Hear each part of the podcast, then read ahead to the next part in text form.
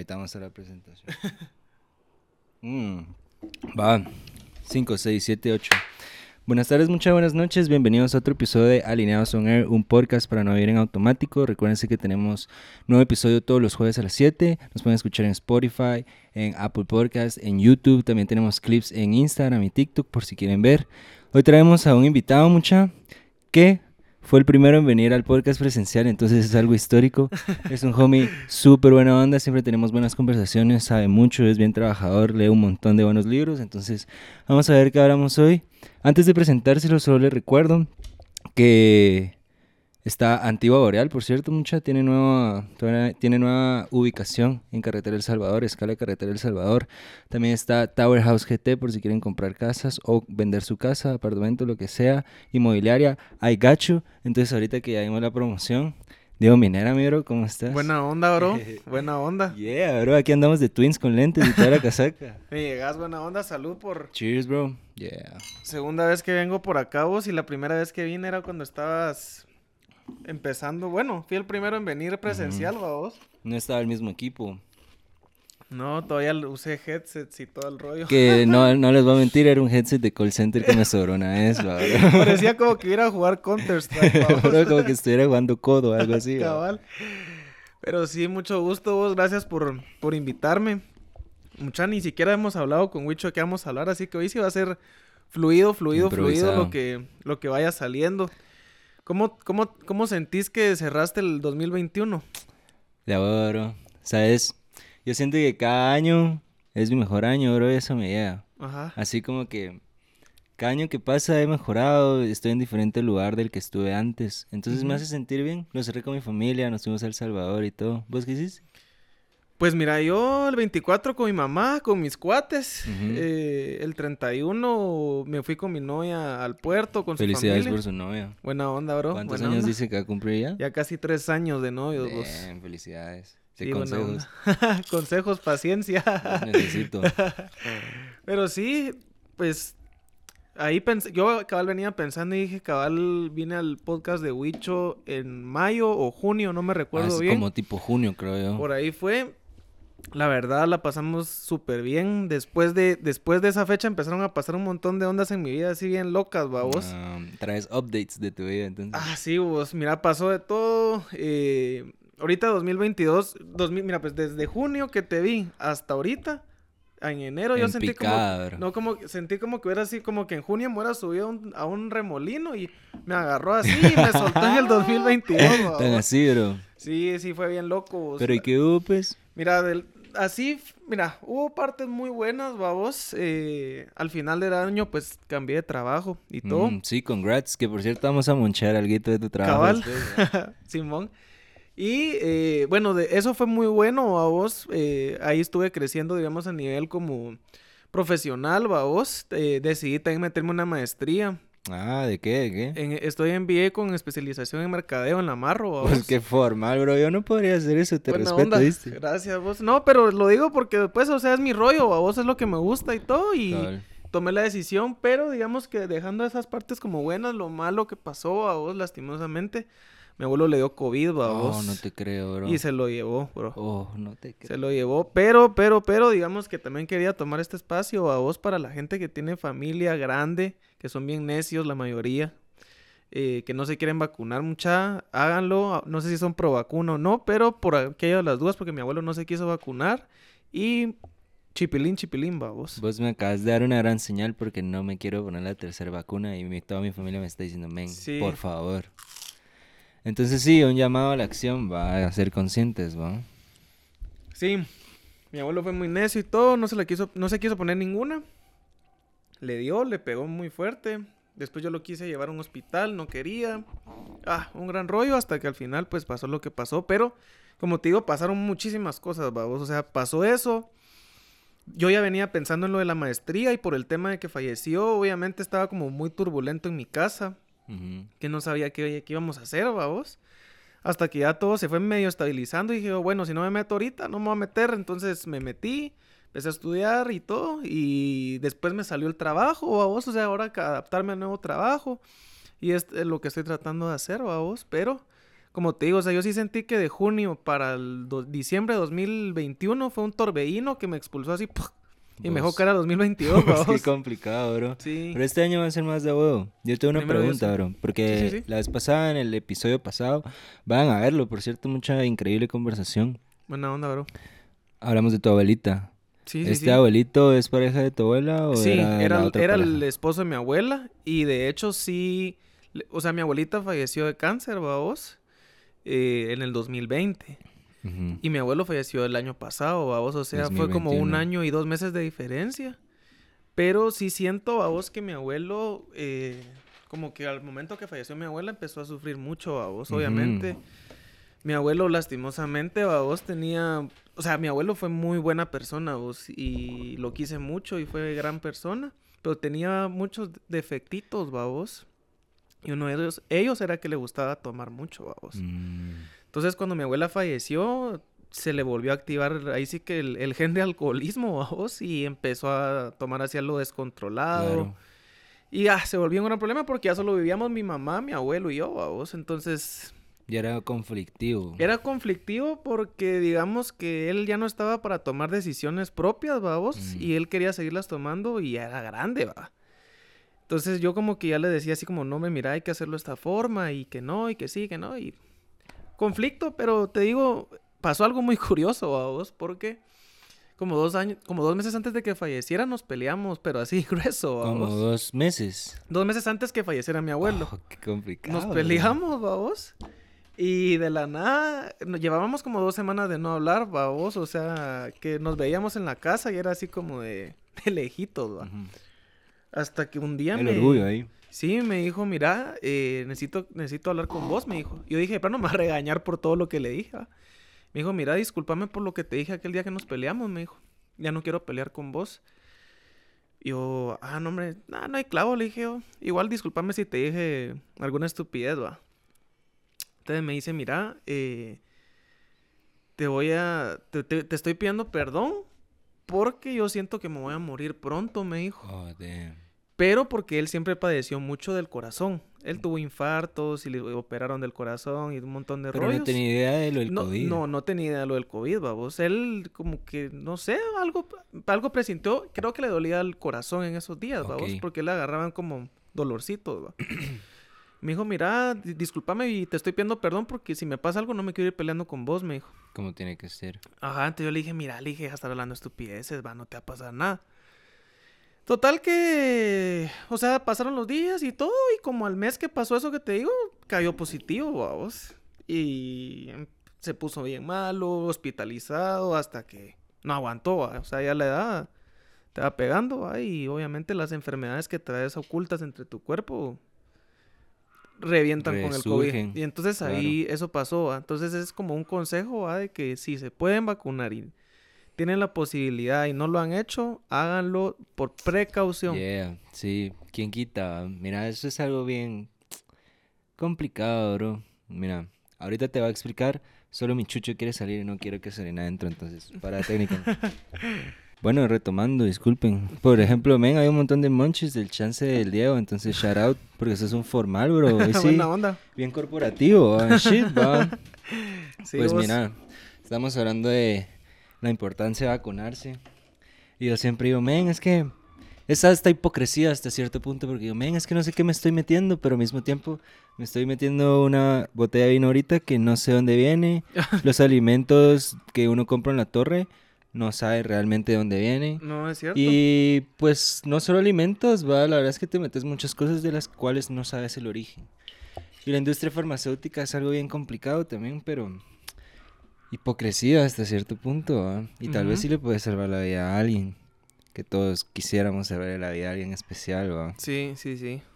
Eso está pisado. Pero tenés razón con que a veces uno no... O sea, de hecho, cuando vos revisas un producto, obviamente en la etiqueta viene qué es- qué contiene, ¿va? Lo que te cuentan que Pero, tiene, ¿va? ajá, pero al final no sabes si le hicieron la auditoría de calidad y todo el pedo para ver si de verdad eso no es, pues, o sea, sí, en la buena teoría deberían de, pero existe de todo en la viña del señor, vamos. Claro. Y no solo deslices, pues también ahorrar costos, ¿va? O sea, la industria es Sí. fuerte, ¿va? Vos, esa es como tu área, ¿no? Fíjate que sí- marketing, va. Mira, sí, yo he estado casi en todos los trabajos en temas comerciales, vamos, de, de ventas o en temas de apoyo a, co- a comercial. Ahorita sí estoy directamente en comercial. Estoy viendo todo el tema de cuentas claves, de comida rápida, de Centroamérica, vamos. El monchis. Cabal. Entonces, pues ahorita empecé el 8 de noviembre, vamos. Qué menor. Y es, y es un reto, vos, porque obviamente tenés que coordinar equipos de varios países, porque coordino, o sea, digamos que en cada país hay una gerencia de food service, ¿va? Y yo, yo apoyo a, a, digamos, como a coordinar, porque suponete si Domino's Pizza de Guate dice, mira, yo quiero un jamón de, no sé, va, de jamón de cerdo con tales y tales especificaciones. Levantás el requerimiento y empezás a hacer todo el tema de investigación y desarrollo y todo el tema. Y cuando tenés el producto, como ya lo, ya aprovechando que lo tenés en Guate, le hablas al Domino's de Costa Rica. Mm, ¿verdad? yeah. Y le llegas, mira, mira, en Guate tengo este jamón, ¿lo querés? Sí, ¿no? O sea, es básicamente las especificaciones que nos dieron, entonces, ¿por qué no lo metes? Y, Y moverlo a todos lados donde se pueda. y moverlo en todos los lados que se pueda de, de Centroamérica. Y en eso ando, a vos, la verdad, un, un gran reto. Bonito, he aprendido mucho. eh, la gente se ha portado muy bien. Hay muchos extranjeros, No. vamos. Hay un- muchos de Monterrey, eh, de Costa Rica, Qué guau. muy, la verdad es que una muy buena experiencia, vos. la- eh, ahí sí que lo que los papás manifiestan en uno se cumple, vos, porque yo, o sea, yo, mi mundo había sido las bebidas, porque yo trabajé en la Pepsi, ¿va? Y mi mamá me dijo, mira, yo siempre había querido que trabajaras en esa empresa, ¿va? En la Pepsi. No, en la, en la que estoy actualmente, Ah. ¿va vos. Y yo le pedí a Dios y decía, "Ala, aunque sea algún día, quisiera verlo que trabaje ahí, que todo el rollo. Yo ni siquiera sabía, ¿va vos, como que ese era, era su, su manifesting, Qué ¿va vos. loco, ¿va? y cuando le conté que me habían contratado, fue así como de, no chingues, te lo prometo Yo lo que... pensé todo Ajá, este yo lo pensé todo tiempo. este tiempo que quería que estuvieras ahí. Y una gran experiencia, vos. Bonito, Vos, qué bonito. bonito. ¿Qué tal el mundo corporativo, bro? Bonito, aprendes mucho a vos. eh, tenés que ser muy serio. Te Vos- toca ir, eh, pues, bueno, ahorita estás en home office, Estoy estoy- ahorita estoy en home office, pero en reuniones sí eh, hay que ir medio formalón. Con saco, por lo menos. No, Boxer, pero tal con vez- saco. Tal vez no, tal vez no saco, pero sí camisa polo y ya, ya sabes, babos. Claro. O sea, obviamente co- como, como te ven, te tratan, babos. Eso es real, bro. Ajá, entonces tenés que estar siempre como que bien arreglado y saber... Lo que ayuda mucho a vos es saber hablar bien y como dice el presidente, expresidente Vicente Fox, a vos, para poder hablar bien tenés que leer bien, a vos. Mm, Entonces, yo por eso me mantengo siempre en la lectura porque obviamente te da un nivel de retórica diferente el tener un lenguaje amplio, a vos. pues mira, yo sí soy fan de leer y por eso me gusta conversar con vos, porque creo que hasta coincidimos con gustos de libros, Sí. Y cabal, ahorita en el 2022 mi plan es tener en rotación siempre dos libros, el que desarrolla mi imaginación y el que desarrolla mi conocimiento, ¿va, bro?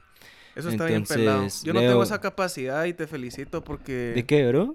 de leer dos libros al mismo tiempo. Mm, No o puedo. sea, vos siempre empiezas uno y terminas uno. Sí, leo uno y termino uno. Yo no tengo esa capacidad, fíjate. Ah, sí. Eh, para mí, si me tengo que tirar un libro, solo un libro, lo siento como obligación. Ajá. Eh, tal vez trauma de colegio, no sé. pero lo siento como obligación. Ajá. A mí me gusta la libertad de poder soltarme. Y es que, por ejemplo, lo que no es ficción, o sea, el que me educa, puta, ya sea esté leyendo de inmobiliaria, de economía o lo que sea, eso requiere mucho esfuerzo Sí, mental. Sí, sí, sí. Entonces, por eso ese es el que me construye mi conocimiento. Y cuando quiero leer, leo el de la imaginación, porque eso es dejarme ir, es como Sí. ver una película. Entonces sí. me ayuda a refrescar, no me, no me saturo con ninguno de los dos. te ¿va? libera de la presión que tenés todo el día viendo números, por Cabal, ejemplo. Porque vos, tu, el género de libros que, en el que coincidimos, siento que es de poner atención, es de em, realmente obtener la información de lo que estás leyendo. O sea, hay mensaje en todas las oraciones, Ajá. hay lección en todas las oraciones. Y eso mentalmente es un gran trabajo. Sí, y por eso mismo que estás diciendo, ahí sí que como la chingadera que agarras en la parte del lobo de Wall Street, va vos donde dice, mira, vos, no- vos decís que no lo necesitas, pero sí necesitas o sea, ahí en el, en el, en la película, va que le saca un colmillo de coca y dice, mira, yo no me meto coca porque quiero, sino que porque lo necesito para refrescar mi mente. Claro, claro, que para estar vivo. Ajá, para estar vivo. Entonces, por ejemplo, yo, o sea, pasa últimamente, va vos, paso viendo números todo el día de decir, bueno, vamos a cotizar este precio con tal margen y con tanto de no sé qué y que no sé cuánto y con este costo, pero si le metemos esta variable vas a- va a subir a tanto.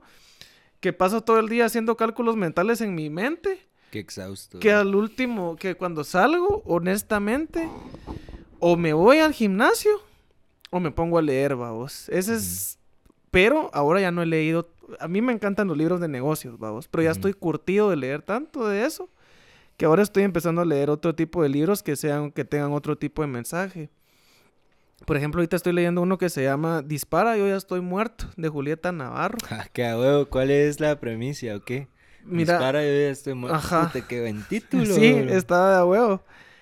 Pues básicamente a mí me llega un montón la historia de, de, de- de los judíos y todo ese tema, como todo ese trip. No, es y es- ficción. No, es, o sea, sí es ficción porque la historia está inventada, pero es para explicar el problema que hay entre los palestinos y los judíos en Israel, vamos.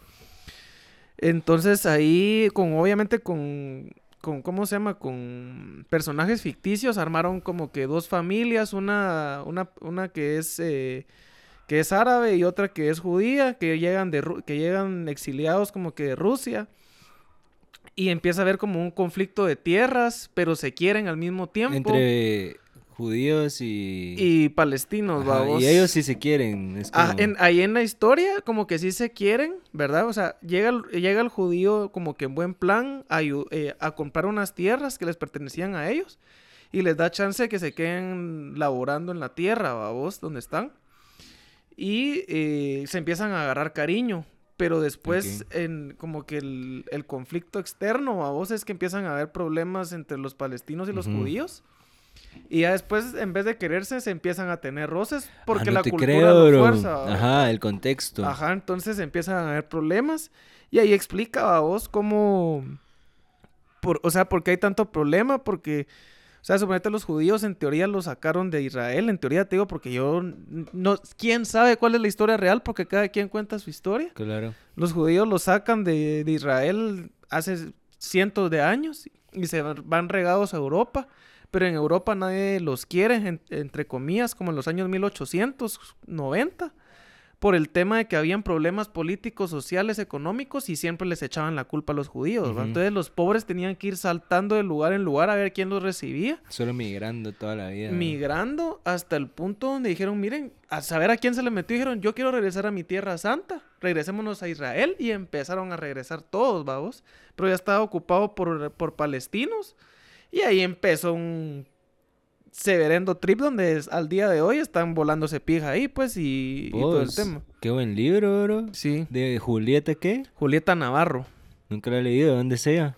La verdad, creo que es española. Creo, pero no, no estoy seguro. Ese libro me lo prestó mi, mi hermana y muy buen libro. Y, y lo que más me, me intriga, vos, es cómo un país tan chiquito genera tanto tanta expectativa Conflicto, y oh, con- expectativa. conflicto, expectativa y son una potencia eh, mundial. La verdad es de que ahorita que vea a mi papá le voy a pedir prestado un libro que me mandó foto que compró que habla básicamente de, de por qué Israel se, ha- se volvió una, una potencia. Y básicamente, en resumen, se ha vuelto una potencia por el hecho de que como siempre han pasado en guerra toda su vida, eh, han desarrollado mecanismos y sistemas de seguridad muy altos. Élite. Élite. Y eso ha hecho que evolucione su economía y, y siempre han sido comerciantes dentro de la ciudad. Entonces, como que eso levanta la economía y se han vuelto pues importantes, va, hasta el punto que los banqueros más importantes de Estados Unidos son judíos, vamos, Mm. y, y por eso es de que Estados Unidos mete sus sucias manos ahí, vos, porque como tiene, tiene que quedar bien con los banqueros de Estados, de, que están en Estados Unidos judíos, para, por eso empiezan como que a apoyar a, a los judíos en Israel en vez de los palestinos. No sabía que esa era la razón política, la verdad. Sí, porque la gente más millonaria, casi todos en Estados Unidos que son banqueros, son judíos, vamos. Entonces, Damn. ahí está el trasfondo, vamos. Yeah. Perdón, problemas técnicos, pero ya todo en orden. Dame una prueba más. Hola. Hola, hola. Listo. Va, estábamos hablando de que muy arrogante. Simón, muy Djokovic. arrogante. Pero, o sea, obviamente. Puta, pero se lo merece, es un campeón. Yo a veces justifico a los campeones y sus actitudes. Yo, men, o sea, el dinero y la fama no te haría de cambiar. Pero yo considero que ha de ser muy complicado que no te cambie. O sea, son influencias muy fuertes, bro. Sí, mira, a mí, tal vez porque yo soy demasiado fan de Nadal, que yo lo veo así como que medio con desprecio, pero tal Ah, vez por te ese entendí. tema, ¿va? Pero iba lo del tema de las experiencias, ¿va vos? Porque cómo te hacen aguantar, porque ahorita jugó, ayer jugó la semifinal, va a jugar, ajá, y va a jugar la final el domingo, creo yo, en la madrugada. Pero en los cuartos de final eh, peleó contra, ay, no me recuerdo el nombre del canadiense, ¿va vos? Jugaron. No sé, bro. Un chavo de 22 años y Nadal tiene 34 o 35, no me recuerdo. Es rookie, es nuevo. El, el, el chavo este canadiense tiene 22. Nadal ya está grande, va, vos 34 años, va. ¿Y cuántos, 34, 35. vos sabes cuántos años de carrera llevan de diferencia? Llevan 12 años de, pues más, no sé. Nadal ganó su primer Grand Slam o su torneo como más importante como a los 17, va, vos, Ah, o sea. tu madre, pues. Ya lo traía, pero a, a base de construcción. Pero voy a que ahorita en los cuartos de final jugó contra este chavo que es canadiense. Y, y el chavo, o sea, o sea, lo tenía Nadal, o sea, lo tenía de un huevo, literalmente, vamos, lo Ujú. tenía bien clavado. Pero Nadal con su experiencia, vamos, dijo, yo ya no voy a correr esas bolas porque no las voy a llegar. Cuando me toque sacar, ahí voy a intentar ganar. Si no gano ahí, no gano. Y pum, ganó a vos. O sea, Mm. obviamente en eso no lo dicen, pues, sino que... el- Pero no, lo interpretaste. Ajá, vos pues. interpretás lo que estás, la táctica que está usando. Y básicamente fue experiencia, porque el chavo le pudo haber ganado, tal vez no fácilmente, pero sí tuvo la forma. Y él con la experiencia sacó adelante ese mal momento a vos. Es que por muchos huevos, por mucha más energía que tenga por ser joven, no le gana nada la experiencia, bro. Ujú. Esa es la Eso fue jugada, lo que bro. pasó. Y aparte que Nadal también físicamente es una bestia, vos, o sea... Él tiene mejor salud que nosotros y le sí- damos ah, años. pues. olvídate, cállate, a vos, sí, tiene mucha... mm, Mucha fortaleza física, vos. Y es... A mí lo que me gusta es... Que es muy respetuoso, a vos. Sí, humilde and shit. Muy humilde. Eso solo te lo ganas con experiencia también. Ajá, y... Otros cuando fallan un punto... Empiezan a Bravos. maltratar, tiran la raqueta y todo, nada, no. Solo ve, medio se hace así como que, ah, la cagué. Y sigue, vamos, o sea, Sí. eso es- o sea, verlo jugar a él es un aprendizaje y lo, o sea, no tanto deportivamente, sino como persona, vamos. Por eso tal vez me gusta tanto. Es que la serenidad y cabeza fría ante todo, bro. Siempre ganas. Si puedes actuar eh, inteligencia emocional, va. O sea, Así es. through the roof, la tenés que trabajar. Yo una vez leí una teoría que decía que la debilidad más grande del humano eran las emociones. Sí, no las puedes controlar, va, bro, porque al final son tu forma de feedback de la vida, ¿me entendés? Si no supieras que esto te hace estar triste o si esto no te hace, y si- o si esto te hace ser feliz, o sea, iría sin rumbo, pues si Ujú. necesitas emociones a puro huevo. Pero si veo como un mal manejo puede ser tu punto débil Ah, en todo fijo. tipo de solución, de, en todo tipo de situación, bro. Así, sin, sin saltarte un solo escenario de toda la vida, las emociones te pueden ser tu talón de Aquiles, bro. ¿En qué momento de la vida pensás vos que fue el momento donde tenías tus emociones más descontroladas? Ah, Que vos digas... para poner perspectiva, yo tengo 22 años. Diría que cuando tenía 15, 16, ves que solo se te abre el mundo y, Ajá. y, em- y empezás a experimentar todo por primera vez y eso es bien complicado. Incluso siento que mientras más vas viendo, igual hay muchas cosas que encontrás que haces por primera vez.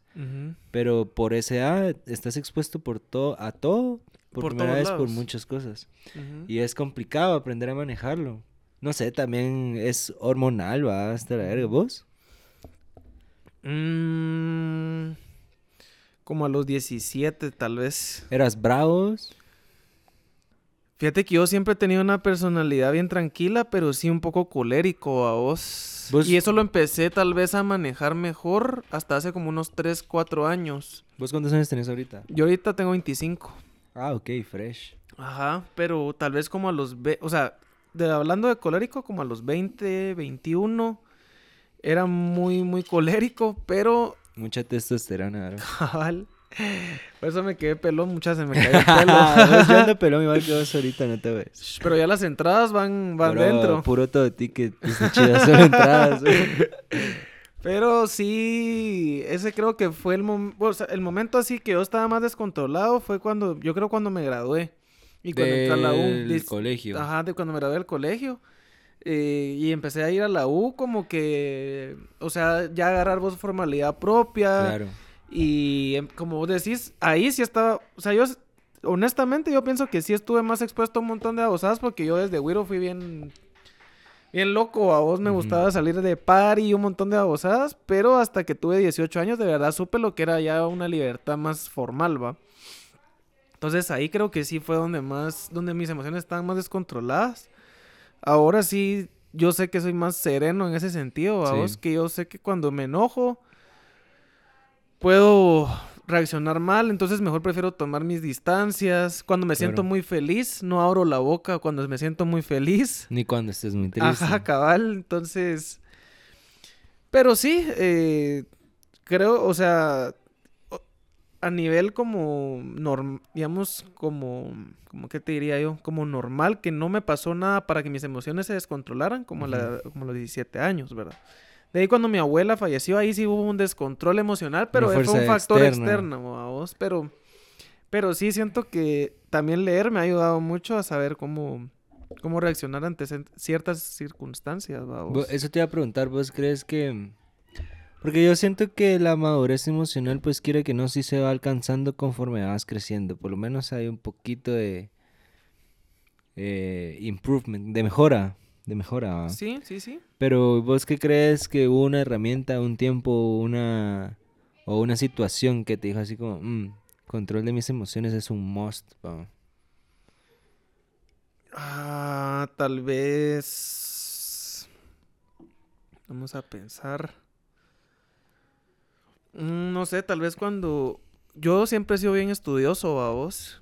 Y siempre he sido bien aplicado, pero por andar fregando, vos, para no... Para hablar lo que es, porque fue por eso. eh, perdí una clase en la U, bro. Y eso Tu sí primera me- clase que perdías en toda tu vida. Y fue así como de, a la puta, o sea, sí, sí fue un error mío, ¿me entendés? Y por no controlar mis emociones, de andar fregando, eh, y en vez de estar estudiando o haciendo lo que claro. tenía que hacer en su momento, la cagué, va. Eh, pero creo que ese fue el punto donde dije, no, me yo, ¿qué estoy haciendo? Pues, o sea, tengo que estar más tranquilo y todo el rollo. Y por ahí me fui, a vos, pero eh, últimamente sí he estado yo como auto administrándome cosas, ¿va? Digamos, ahora escucho podcast. Yo pensé eh, que me ibas a decir así como me- me- medicaciones No, no, no, no. Y de ahí se está metiendo pastillas y todo para estar tranquilo. No, huevero, ya te iba a socar, güey. No, no, no. eh, fíjate vos que últimamente vos, o- no sé, me ha agarrado por escuchar a Diego Dreyfus, mi Diego tocayo. Dreyfus, me- bro, te pareces un verga. Diego. Buena onda, pero sí aquel es... Pues, a- aquel lo he escuchado sus podcasts y sí me gustan un montón, vos. Eh, a veces siento... Es un monólogo, ¿verdad? Sus podcasts Sí, son monólogos. como que estuviera hablando, como que fuera tu conciencia Yo quisiera hacer esa mierda. Está bueno. Sí, está de huevo. Y, y me caga la risa porque hasta él mismo dice así como, puta, no sé por qué estoy hablando de esto, pero ya lo hablé, va.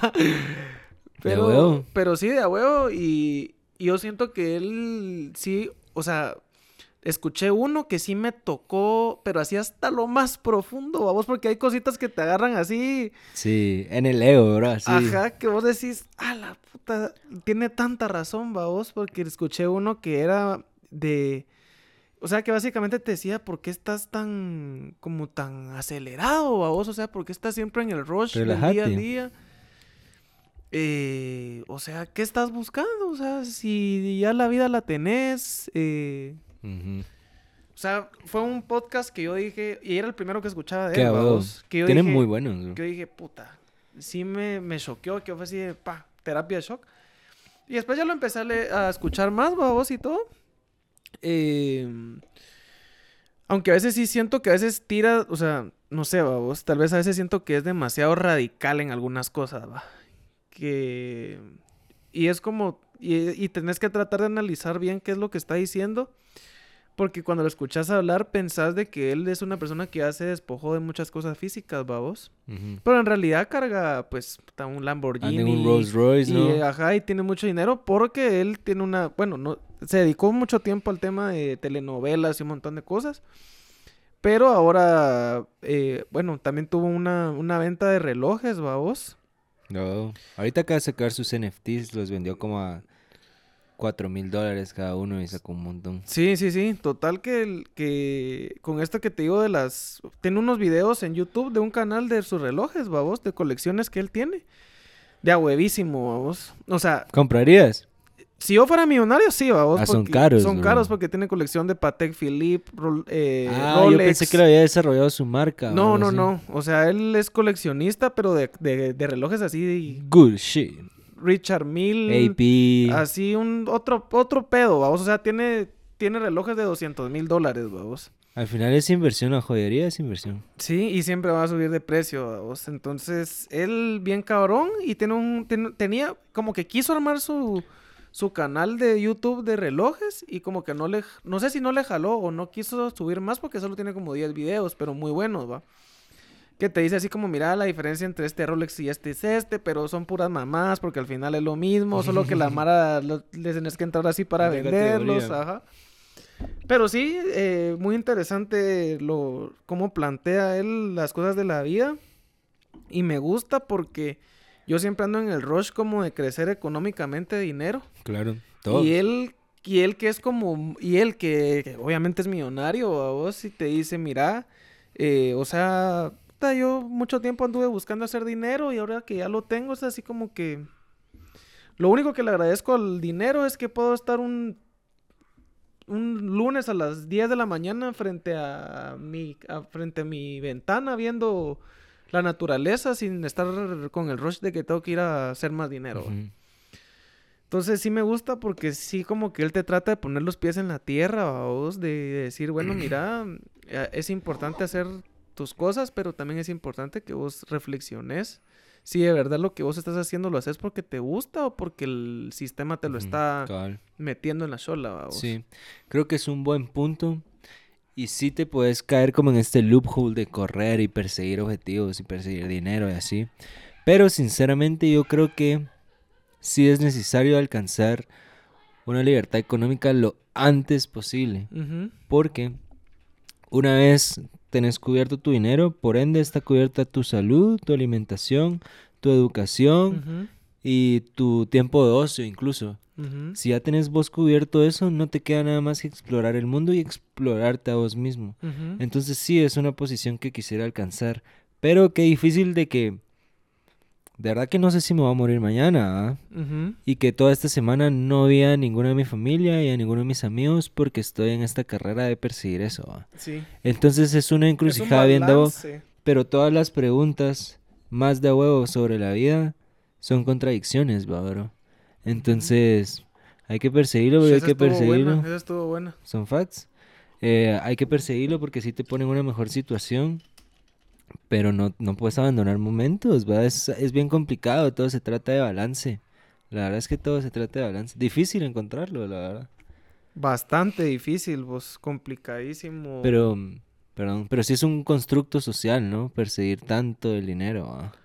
Sí, porque, mira, si es vivir... Antes no siento que no se vivía tanto en ese rush, va vos, porque para vos enterarte cómo vivía, eh, no sé, va a Britney hablar- Spears, lo que sea. O, O el Kim presidente. Kardashian, sí. va vos. No, era sencillo. Vos te tenías que ir a comprar una revista a, a no sé ni dónde para vos poder ver una foto donde se sacó que fue en una alfombra roja, va vos. Ajá. Y ahí decía, puta, usó zapatos Louis Vuitton y cartera tanto y tanto y tanto. Puta, ahora vos agarras tu celular y en tres segundos ya viste cómo está su vida, vos. Sí, puntos de comparación, ¿va? Entonces vos decís, puta, yo eso lo quiero ahorita, pues, va. Y, y, y, Facts. y eso es lo que te lleva a ser así. Y obviamente el tema del mercadeo se le mete a uno en la chola, pero hasta lo más profundo. Claro. vos, Porque, suponete, ahorita, ahorita en una de las clases de ahí de la U nos están, estábamos viendo unas, unas cosas y, nos y me dicen, el, el chavo que nos está dando la clase nos dice, mira, eh, miren, Ahorita la semana pasada o no sé cuándo, eh, la, la corporación de Louis Vuitton creo que es la tercera o cuarta mejor valorada del mundo, ¿a vos? O algo así. una ¿Empresa cosa en así. general o de moda? No, en general. Puta, qué formal, no Ajá. sabía. Pero es un producto que tiene dos características, ¿va? Vos marginás como que sos enfermo y rotás como que sos enfermo, Claro. todo el mundo se quiere ir a comprar una cartera Louis Vuitton cuando Pues esa es tiene la dinero, meta de toda empresa, bro. Sí, esa es la meta de toda Ahí está empresa. el luxury, esa es la buena categoría. Sí, cabal. Mm, sí, eso de los puntos de comparación es algo bien complicado y qué accesible te lo vuelven las redes sociales, ¿va? Eso está muy, muy pisado. Mm. ¿Qué, opinas, vez- ¿qué opinas de, de las grandes empresas? Yo acabo de leer un libro de Elon Musk. Ah, lo vi, ¿cómo se llama? ¿Se llama Elon Vi tu Musk? historia, es autobiografía. No, muy interesante ese libro porque no lo escribió él, sino que lo escribió un periodista eh, que fue reca- re- recabando información de gente cercana a Elon Musk. Y solo muy pocas partes son directamente de Elon Musk. Porque lo que pasó es de que creo que él escribió a Elon Musk y le dijo, mira, yo quiero escribir un libro tuyo.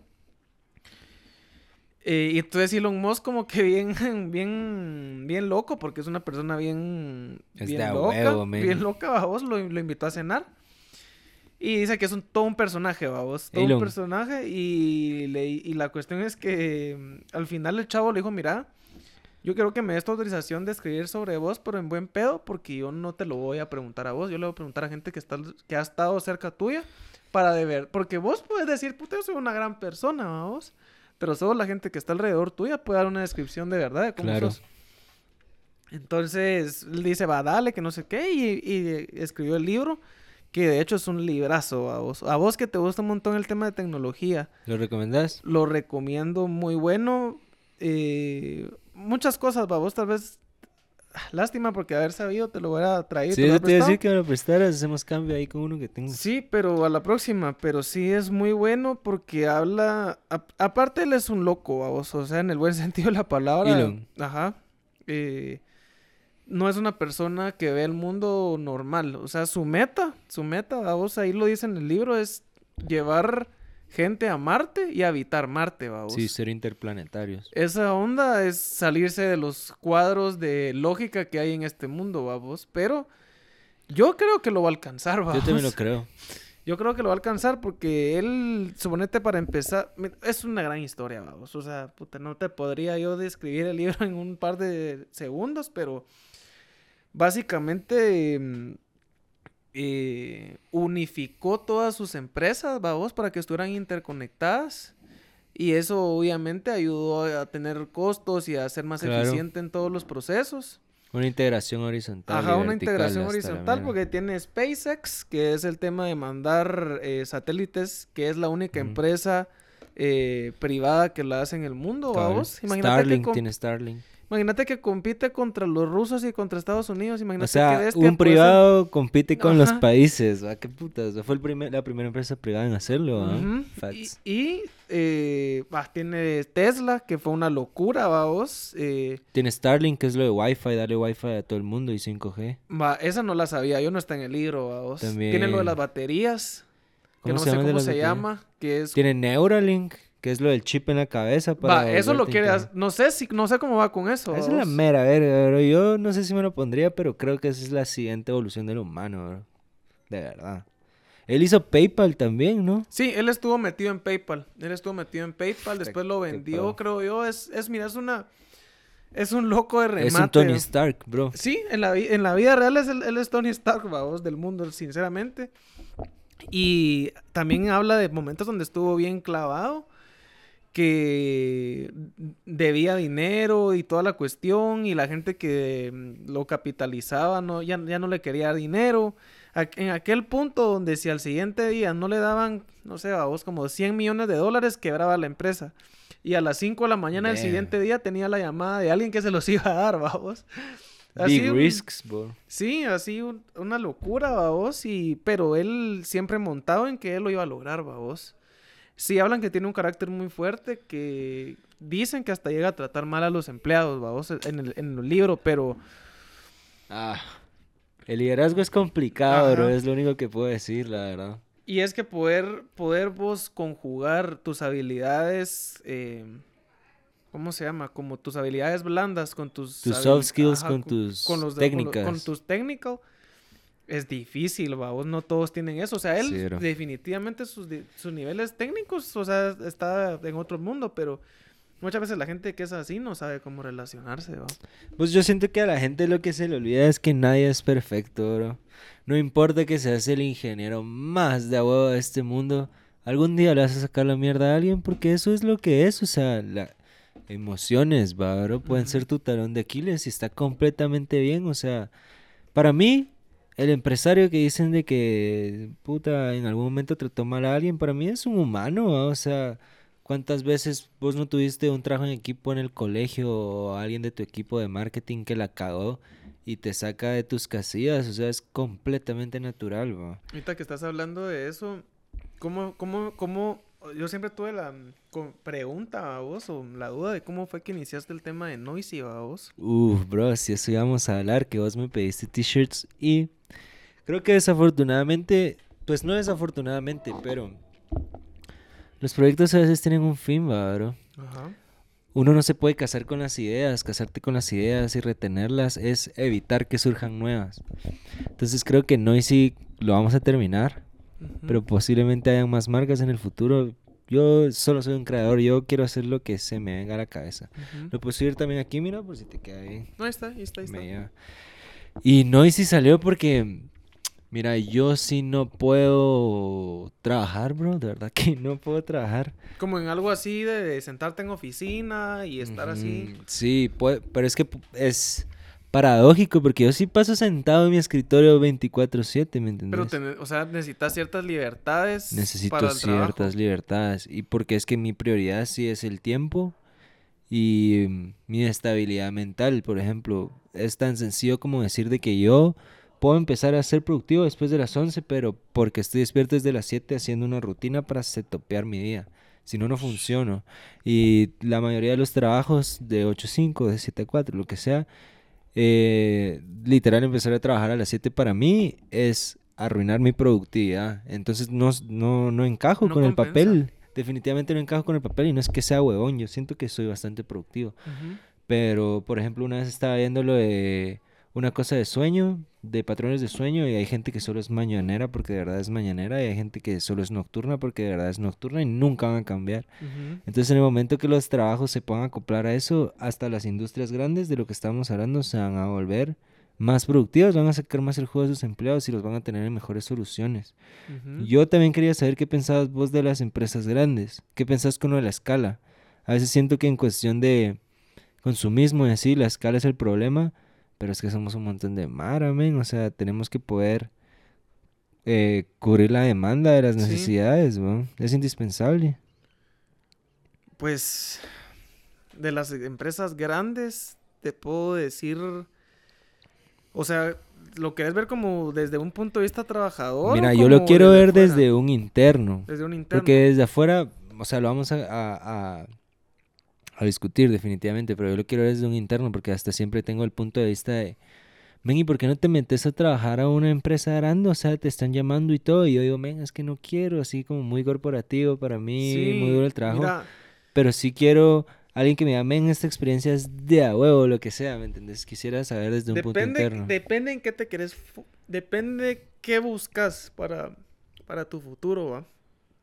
Yo que quiero ser empresario, siento que es un, un buen punto para, para foguearte y entender cómo funciona una empresa.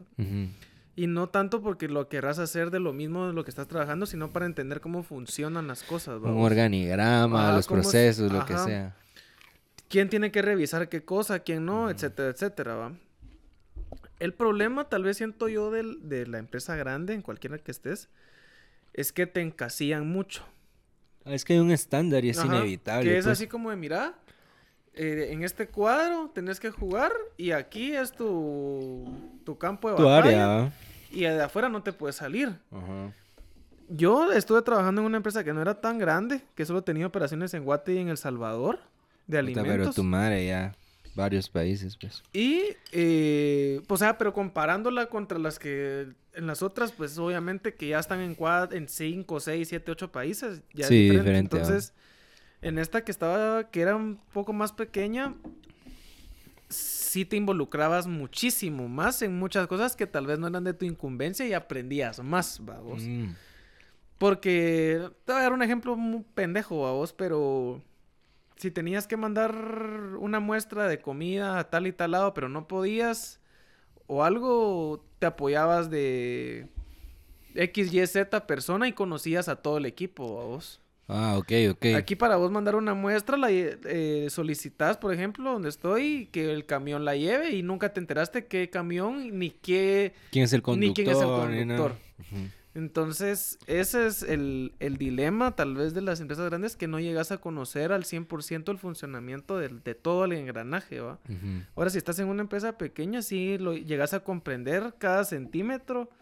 Y obviamente, como los costos son más, eh, son, men- son más reducidos, las ventas son más reducidas, tenés chance vos de hacer un, un examen, ¿va vos? De cómo está la empresa más fácil. Ahora, con una monstruo no sabes... De mil empleados, ¿verdad? No, ajá, no sabes, no dimensionas, va vos, porque no llegas, no alcanzás a ver todos los números, alcanzás a ver una parte que ya es grande, va vos, y, eh, y hay más que se van añadiendo y todo el rollo. Pero sí estoy de acuerdo que no es un mundo para, para todos, pues, o sea, Claro. y, y cada quien tiene sus metas y, y si hay gente aquí que nos está escuchando que, le, que, le- que no le gusta el tema de empresas y que quiere dedicarse a lo suyo, como estás haciendo vos, hasta, hasta es mejor, ¿va vos? Porque vos mismo estás creando empleo, ¿va vos? O sea, tal vez no has, no has cruzado esa línea, vos, o no sé si ya te ha tocado, pero en algún punto ese es el, ese es el, el trip, ¿va? Que vos vas a empezar a, a, a generar empleo y darle a otros, ¿va? Y empezás a contribuir con, con ¿cómo se llama vos? Con, con taxes. eh, Impuestos. con impuestos y todo el rollo, entonces ya empezás a, eh, empezar a contribuir a la sociedad y aunque nuestros políticos sean lo peor y se- del 100% se hueven el 90%, pisado. ¿va vos? Pero eh, eso es lo que te toca a vos, de por lo menos poner tu parte y decir, miren muchacho, cumplí, aquí están mis impuestos, aquí están mis cosas, yo estoy haciendo bien las cosas, no me estén chingando. Pues mira, yo sinceramente creo que eso es para mí de que no hay otra forma, o sea, si tienes que ser empresario, pues, en mi opinión, porque ahí está la oportunidad de crecimiento.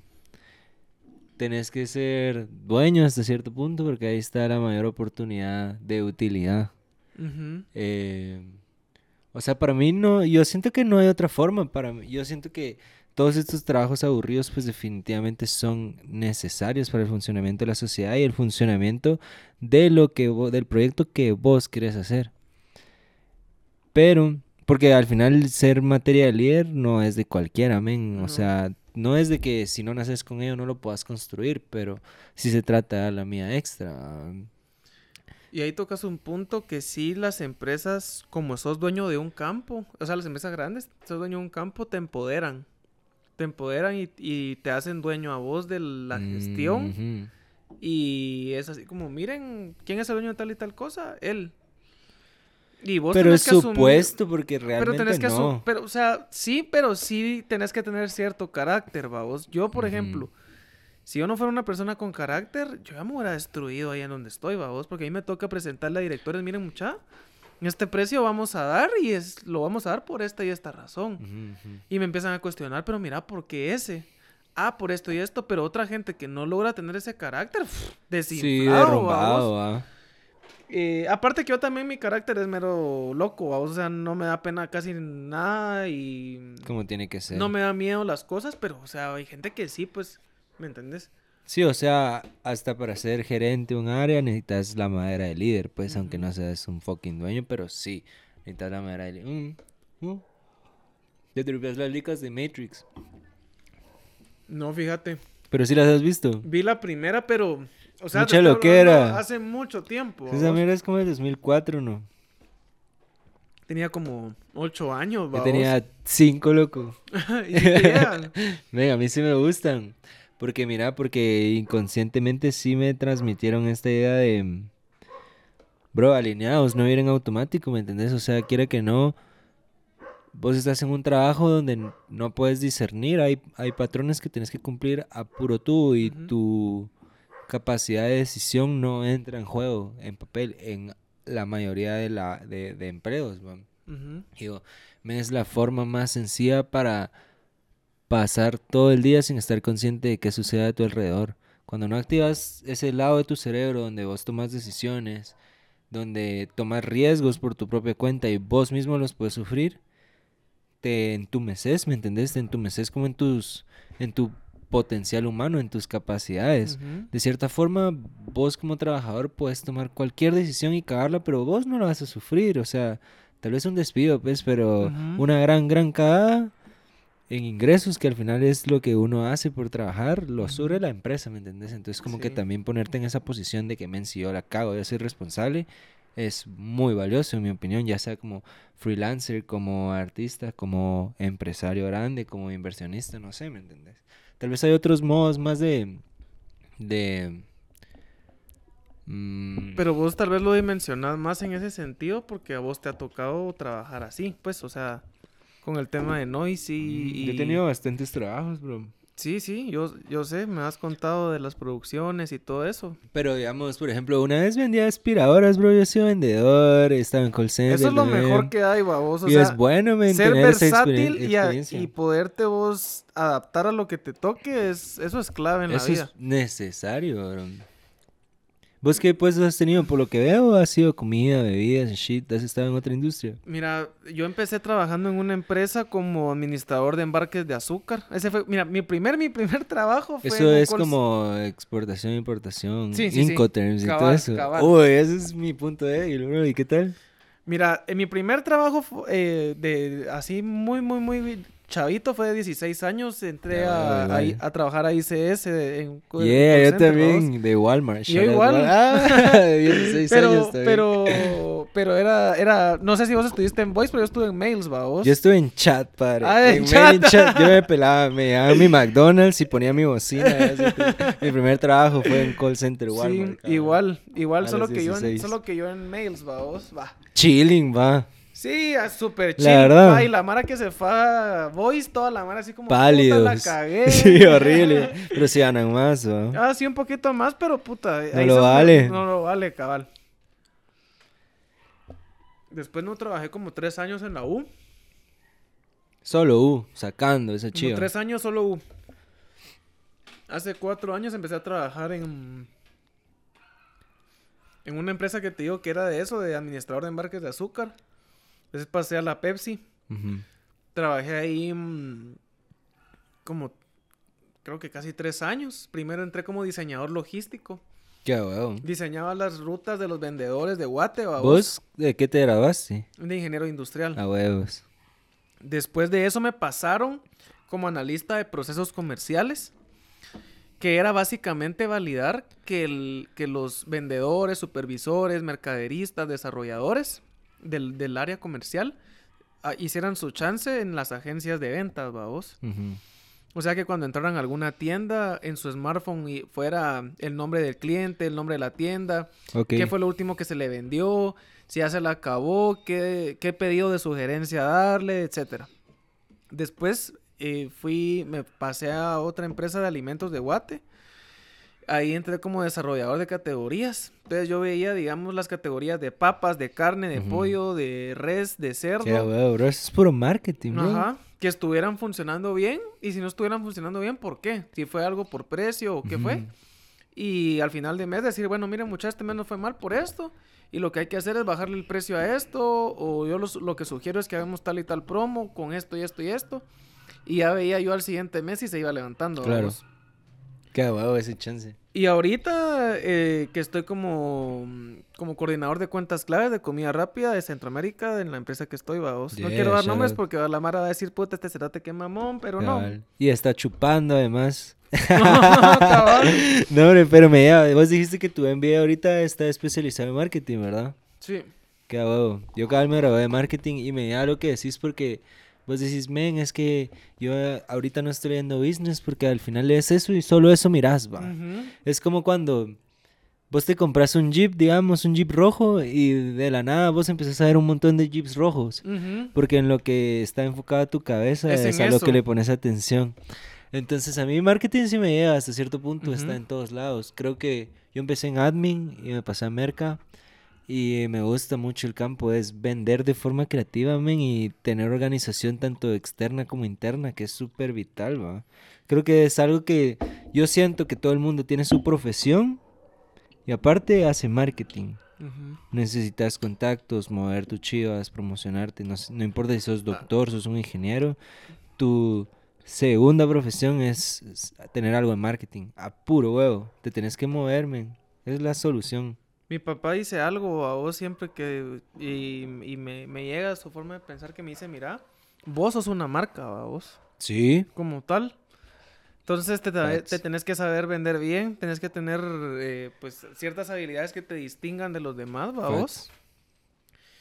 Y creo que tal vez por eso soy así como que voy al gym no porque ya quiero estar toro como a- cuando era chavito que yo quería puta, Estar guapo, estar ah. guapo por estupideces. Estética. ¿eh?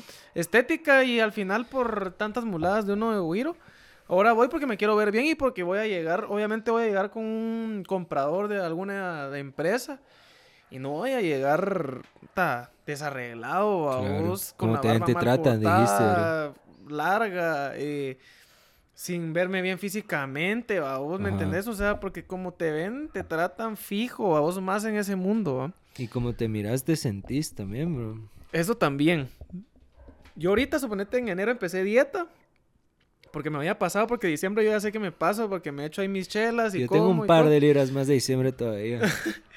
Y ahorita, del 3 de enero que empecé a hacer ejercicio y dieta, bajé 7 libras, vamos. ah, yeah, te felicito. Pero bro. antes de empezar a ir, puta, yo me veía al espejo, yo decía, puta, ¿qué hice, babos? O Ajá. sea, hasta yo mismo me sentía mal porque... Incómodo en tu cuerpo, bro. Ajá, incómodo. Y eso que eran como 8 o 10 libras de más, babos, de lo que yo siempre manejo. No sé cómo llega gente a tener mucho más, pues, va, esos son, no sé, o sea, no, no sé si es por desórdenes alimenticios o qué será, pero yo no podría andar así, pues, ¿me entendés? Es quererse uno mismo, bro. Eso sí. Mira, con cariño, porque, men, de verdad que todas las figuras son bonitas, pero sin paja que... No es que tengas te- que tener abs, ¿me entendés? No, ajá. No es que tengas que estar toro, Y- que y- tengas que tener una y- gran cadera. Sí, y alguien, o sea, suponete yo, acabo de entrar, mucha, para el que no sepa, le dije a Wicho, vos, Wicho, te ves toro, que no sé qué, y me dijo, yo lo que quiero es estar bien para vivir más. Ey, Eso fue lo que me dijo el Wicho y hasta yo me lo quedé así de, puta, la verdad es de que, la verdad es que es una buena mentalidad, pues, o sea, se me quedó y, y creo que ese debería ser el motivo La meta, principal, ¿no? vamos. fíjate que antes uno de mis miedos más grandes era envejecer, va, bro. Me da miedo esto de perder mis sentidos, me da miedo de, de perder la capacidad de entender al mundo, porque, o sea, yo siento que sí, a un punto que ya no entendés lo que está pasando. Por ejemplo, yo no sé si a vos te pasó, pero la curva de adaptación que tenemos nosotros a un TikTok, por ejemplo, no es la misma la que tienen los güiros, ¿me entiendes? Los güiros se apoderaron de esa mierda. Y nosotros no estamos tan viejos y no adoptamos TikTok tan rápido. Entonces, mientras más creces, hay cosas que te cuesta más adaptarte y eso me da mucho miedo. Pero dije, men, no te tenés que preocupar de envejecer si no estás, eh, ¿cómo se dice? Como lacking en algo, así como que que si te no... falte algo. Ajá, si no te hace falta nada, men, viví todo lo que puedas. Si no te falta vista, si no te falta oído, si no te falta olfato, si no te Ujú. faltan piernas, bro, viví lo más que se pueda. Queda huevo ver los cambios, cómo sucede todo. También qué feo empezar a perder am- amistades por edad. Eso debe ser bien complicado, men. Ah, la voz, eso sí que horrible voz. Yo el 30, perdón, el 29 creo yo de diciembre. Ajá. Ve, 2021. Sí, del 2021, el que acaba de pasar, el abuelo de un mi cuate de la colonia falleció, a vos. Ah, qué chafa, bro. Así chafa y todo, pero pues ya estaba grande y... O sea, na- muerte natural, pues no fue nada malo. ¿va? Ok. Entonces ahí vos decís, bueno, todo fresco, ¿va? Estábamos en el, en el velorio y como era una muerte natural, no había aquel sufrimiento, pues... Solo pasó. Sino que ya pasó y, y ya venían así de días que ya posiblemente iba a pasar, ¿va? En eso entra el mejor amigo del abuelo. vos. ¿Cuántos años tenían más o menos? Como bro? 81, 82. algo Duro, ya son edades duras, bro. Vos, Y el viejito, vos, se hinca enfrente del, del mejor amigo y empieza a llorar, mano. A la madre, vos, mira. Yo mejor decidí mejor ni, ni voltear a ver, va, vos. Pues creo que va a llorar, bro. Sí, vos. Te Te lo juro. Te lo juro. Te lo juro, yo. O sea, yo vi eso y dije, fuck, puta. Me volteaba a otro lado y todos hicieron. Yo sé que todos tuvieron el mismo sentimiento que yo. Que ni siquiera se, se escuchó aquel silencio así en el, en el velorio, así de. Qué horrible. Y solo los llantos del mejor amigo, babos, y yo, yo pensé que era su hermano. Ah, ok. Entonces Cu- un porque bond así duro. porque cuando bro. yo entré, cuando él entró, perdón, yo vi como que venía así agarrado de una señora porque ya estaba grandecito. Y yo le dije, y yo le dije a mi, a mi, a mi cuate, a vos, al, al nieto del que falleció, le dije, mira, ¿y él quién es? Puta cerote, es el mejor amigo de mi abuelo. La, qué horrible. Y se pone a llorar, vos. y yo, ah, la madre, mira vos como que me hubieran pegado en el pecho a vos. Y, por- y después me puse a pensar, puta, cuando pase, o sea, en algún punto va a pasar, va vos, que tus Claro. van a empezar a ir o vos te vas a ir primero, va. ¿Vos no has perdido amigos? No, no, no, no, no, no he perdido. Bien, bueno, era el primo de un mi cuate que se volvió bastante amigo mío y él era pues de, no, no digamos de escasos recursos, pero más o menos de escasos recursos, babos. Eh, y él andaba en una moto haciendo un mandado una vez. Se cayó y le pasó un tráiler encima. ah, la qué horrible, no te creo. bro. Simón, era, él, aquel tenía como 3, 4 años más que yo, fue el año pasado. Y sí, fue una muerte que me choqueó, fíjate, porque él tenía una, una vida bien, bien dura, vos, porque él nació en un barrio así, algo, algo turbio. Sketchy. Simón, en la zona 5. Y no sé qué problema tuvo con quién que lo querían matar, vamos. Qué horrible. Y a raíz de que lo querían matar, se fue a vivir a la casa de este mi cuate de la colonia. Ok. Y, o sea, nosotros como de 16 años, 15 años, que no dimensionás lo que le está pasando en la vida de, de alguien así, Claro, y él tenía cuántos como años dos años menos? más. como- él- Más. Él, llegó como de 18, nosotros teníamos como 16, ¿va? Vos. Como dos años más que yo. Y se empezó a incorporar, va, pero, o sea, vos no entendías el contexto, va, vos que venía de que lo querían matar y todo, porque no sé, no me recuerdo ni qué había hecho, Pero va, vos. horrible, Pero, el, pero me quedé muy tranquilo porque eh, yo hubo un tiempo que sí me gustó mucho el trip de la iglesia y cosas así. ¿Ahorita? No, en, en el pasado, a vos, en el pasado. Y eh, aquel se me pegó mucho, a vos se me pegó mucho. Y yo como que lo, lo fui metiendo, a vos. Y yo como que en algún punto decidí ya no me- meterme más.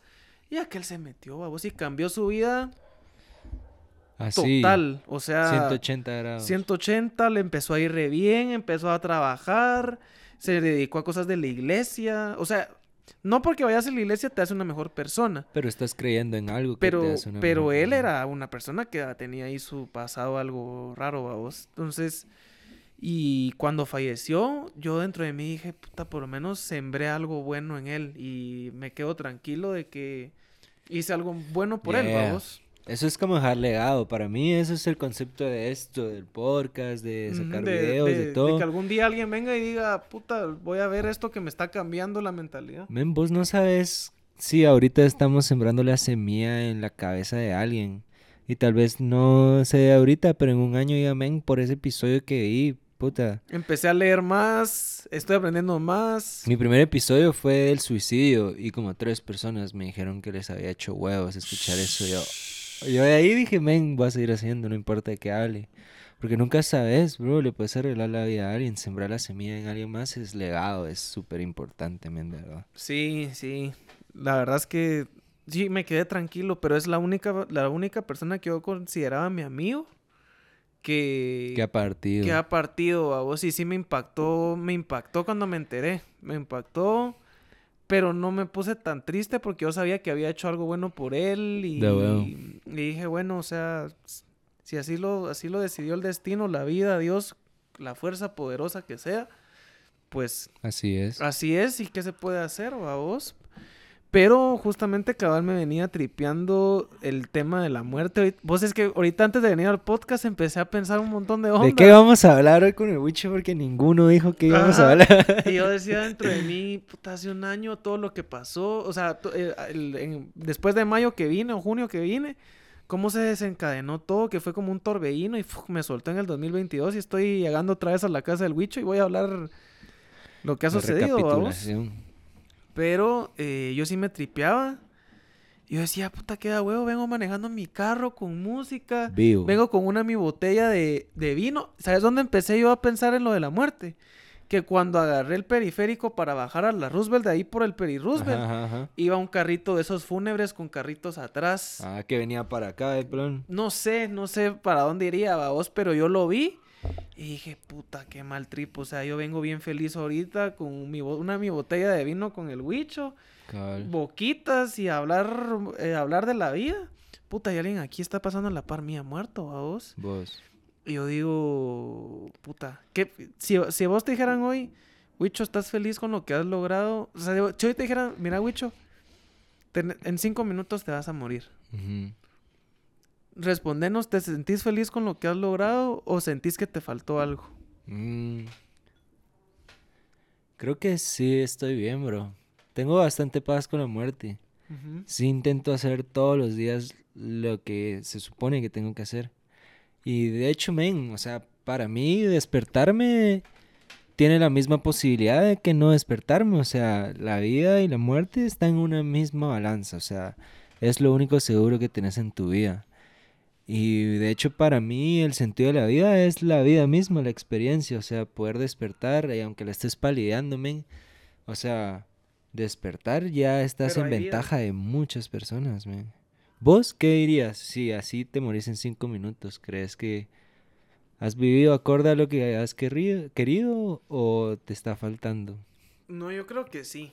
Yo creo, yo creo que sí me iría contento a vos de decir, viví tantas experiencias y tantas cosas que sí no me iría debiendo nada. Obviamente en ese momento sería un freak total, vos de decir, Qué loco saber "Puta, que te vas a morir, qué horrible. me voy a morir, me voy a morir. Eh, sí, sí, o sea, obviamente me choquearía, pero si me, si me hicieras la pregunta, mira, ¿estás feliz o, o- o no con lo que has logrado? Sí. O sea, sí he logrado lo que me he- lo- las metas que yo me he puesto a vos. Que para mí significan mucho, aunque para otra gente a decir, puta, este cerote, ¿qué Es metas más?". subjetivo, Ajá. güey. Pero lo que yo me he planteado y lo que me he propuesto sí me ha gustado y las experiencias que he tenido han sido muy buenas, vamos. Claro. Vos si nunca has escuchado así como, porque yo lo he visto en TikTok, si lo he visto en un par de artículos, así que es así como... Este escenario donde vos te morís, va, y llegas al cielo, un plano, lo que sea, va, que hay después de la muerte, si es que existe algo, y te juntas con todas tus versiones posibles. Entonces, digamos, Del pasado. no, del futuro, de lo que pudiste haber sido. Yo, eso sí está bien tripiante. Entonces, digamos, digamos, o hay un mega doctor, o hay un mega artista, o algo así, y se reúnen con vos en ese momento en el que te, te morís y vos miras todo lo que pudiste haber sido, si le hubieras puesto más huevos, o si hubieras agarrado otro camino, o si te hubiera pasado una circunstancia diferente. Y en el momento que vos te morís, todas esas posibilidades se mueren. Ujú. Entonces yo despierto y digo, a la ver, men, o sea, fijo hay un mega artista, un mega creador o algo así esperando a que yo llegue a esa etapa. Entonces eso me hace entrar en un modo de urgencia, ¿me entendés? Eso es lo que me hace correr hacia los objetivos, que al final no sabemos si es bueno o malo balance, Ujú. ¿va? Pero yo sí digo, men, capaz me muero y digo, men, pudo haber sido esto y no le piqué lo suficiente como para, para haber alcanzado, ¿va? Ajá. Entonces eso también, ah, no sé, bro, balance, ¿va? Pero sí. Nunca lo había pensado que después de morirte te podías te podías encontrar Con lo que pudiste con lo haber que sido. pudiste haber sido. Eso sí Imagínate. está bien loco. vos. Imagínate y vos te pelaste el riel, o sea, ocio y procrastinador y solo mirabas películas y mirabas la tele y te echabas un puro y salías con tus amigos y te la pelabas. Y nunca hiciste el trabajo y al final eh, pudiste haber sido el mejor doctor del mundo si le hubieras puesto huevos. Vos, qué loco, de verdad que sí. Te hace loco. pensar, va. Sí. Porque realmente, men, esta chiva es limitada, o sea, vos no sabes si mañana vas a despertar. No, fijo, fijo, fijo, fijo, fijo. Eso está loco, bro. Mira, vamos a aprovechar esta pausa porque ya no tenemos vino, entonces voy a traer una botella de vino. Entonces, una parada técnica. Si quieres ir al baño, podemos ir al baño. Máximo. Puta mucha, pues no les había avisado, pero andamos con Pitbull, Mr. Trio.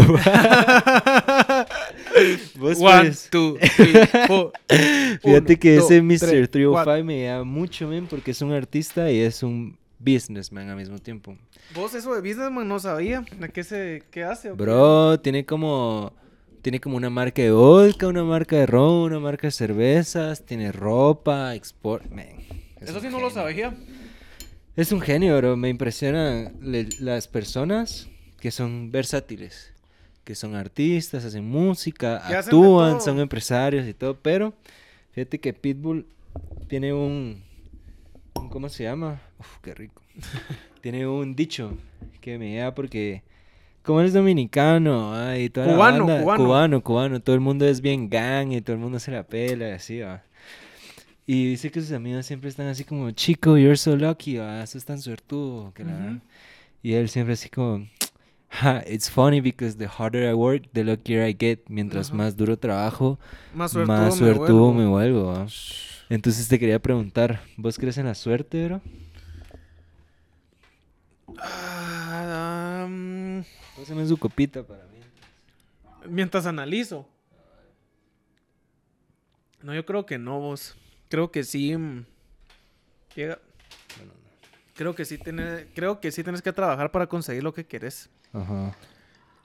Sí es, sí estoy muy de acuerdo. Em, también estoy muy de acuerdo con una frase, una frase que dice lo imposible solo dura, sol- solo se tardará un poco más, algo así, como que Facts. dice Siempre se no hay logra. nada, no hay nada imposible, sino que solo se va a tardar un poco más. Teníamos imposible ir a la luna, se tardó, pero se llegó. Teníamos imposible tener un carro que te lleve sin vos manejar, se tardó, pero llegó Tesla, vamos. Bro, el internet es algo invisible que está en nuestros teléfonos, en nuestras iPads, en nuestras compus. ¿Cómo se hace? Saber. Yo no sé cómo funciona. Pero. Pero regresando al tema de Pitbull, vos, qué buenas paris nos se tiraron en esos tiempos, vos. Vos, yo como 14 años tenía y ya estaban ahí chingándome. ¿Qué me pasa? men? Miren, muchachos, yo tengo aquí una, una historia con el Huicho bro, que no, sé si ya la habíamos hablado.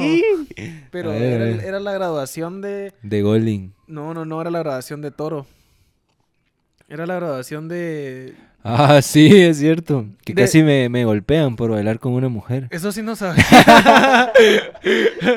Sin nombres, sin nombres, sin nombres. Pero ¿cómo está la jugada? Yo pensé que estabas hablando la de Golding, que fue un desastre. ah, no, eso fue otro vergueo. Pero Eso sí fue mis, de mis peores vergueas de niño, te lo juro, bro. No, no, no, más, más fue para, para la grabación de... De Luispe. Sí, de- de Luis- del, del, del toro, del famoso toro. Yeah, shout out a Luispe. Pero la cuestión es de que mucha esa fue una mega recontra party, pero así de locos que... Bien amena, ¿eh? Que las últimas tres horas de esa party no sé ni dónde estuve, ni qué hice, ni nada. Qué ameno. Pero yo me recuerdo que entre mi loquera, va mucha, agarré un saco que pensé que era mío y me lo llevé a mi cuarto y todo el rollo y anduve chingando con él en todo el hotel. Fijos le quedaba bien. Yo bro. sin paga, no sé cómo chingados nunca nos sacaron del camino real, cerote. Mm. Puta, ese, en ese hotel hicimos cagadales, pero por todos lados. y la cuestión es que, bueno, me levanté y todo, y cuando llegué a mi casa, todavía me recuerdo que tu saco por dentro tenía una tela rojas. Ah, sí, me Sí. llega, qué buena memoria, sí es cierto. Porque llegué a mi roja. casa y mi mamá me muestra el saco y me dice, vos, ¿y este saco de dónde lo sacaste? Que no sé Ya qué. borracho cambiando saco. Ajá, yo así como, puta, le dije, mira, no sé, le dije. Eh, yo, ese es el mío, no, ese no es el tuyo. Y cuando me lo puse a huevos que Ya no, chiquito. y yo empecé a bajar libros y creo que vos me dijiste, creo que, yo creo que en Facebook, ahora con el tiempo todavía Facebook era como la... La main. ajá. Y yo creo que puse puta mucha, perdí mi saco en, el- en el- en la grabación de Luis, del, del- de la grabación, que no sé qué. Y creo que vos también. Vos, porque el mío Obviamente. era alquilado. Yo sí la hubiera Era el, era el- ojalá, yo- era el tuyo y vos te grababas el mío, creo yo. Cabal, ¿va? cabal. Y yo, le, yo te mandé fotos así de, no, hombre, mira, este es el que yo tengo. Y me dijiste, sí, a huevos es el, es el mío. Y yo te dije que era el, el mío también, va vos. Pero en, esas, en esos tiempos era una... A la gran, sí, era una gran chingadera, vos. Vos, pero es bien gracioso porque siempre que me pongo borracho en una fiesta así donde voy de traje me pasa lo mismo. siempre termino cambiando sacos con la... Puta, men, es que uno se quita el saco porque uno va a bailar. Ajá. ¿Y, y con quién ibas a bailar esa vez? No te puedo decir. No, ala, qué Es que fíjate que ni siquiera me recuerdo cómo se llama. Me recuerdo cómo se llama el culo porque casi me golpea, pero se Mano, pero no me recuerdo quién era la novia. Ah, huevo, sí, la, ajá. novia era... Sí, era el men, pero de chilling bailando salsa y casi me golpean, bro. Pero me recuerdo que hasta me empujaron y no boté mi zacapa. Yo así me caí. Yo me caí, levanté mi zacapa y solo cuando vi el Vila, el José y el Luis, pues digo, ¿y qué pasó? Y yo así, men, es que me quieren golpear. quería-". Ya, men, ahí estaban puestos para golpearse con esa. La banda tan celosa. ¿Vos sos celoso, bro? Un poco, pero no tanto. Antes era más, antes era más. ¿Sos tóxico, bro? Si le No, pregunto no, a tu no. novia, ¿qué me va a decir? Que no, que soy bien fresh, vos. Ah, bueno. Pero sí sabe que si me enojo soy... No, a vos. La verdad es que sí soy muy loco enojado, entonces prefiero...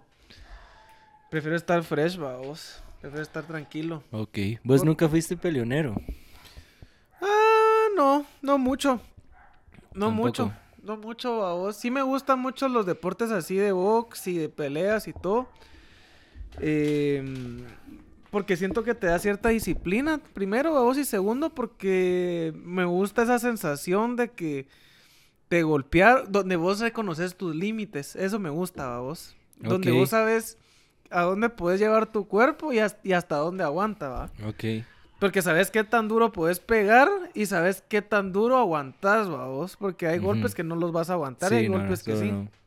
Eso es lo que me gusta, de, de que vos ves un gran vergazo venir y decís, puta, me va, me va a botar y cuando sentís no te botó. Ok. Entonces decís, ah, puta, o sea, sí aguanto eso. ah, Y después vos pegas y pensás que no pegas tan duro y hay alguien que va a decir, puta, este sí me pegaste duro. Medir fuerzas, va. Ajá, medir fuerzas, pero si vos me decís, te vas, te bajas a la, a la calle a pegarte con alguien así solo porque sí, no, a vos.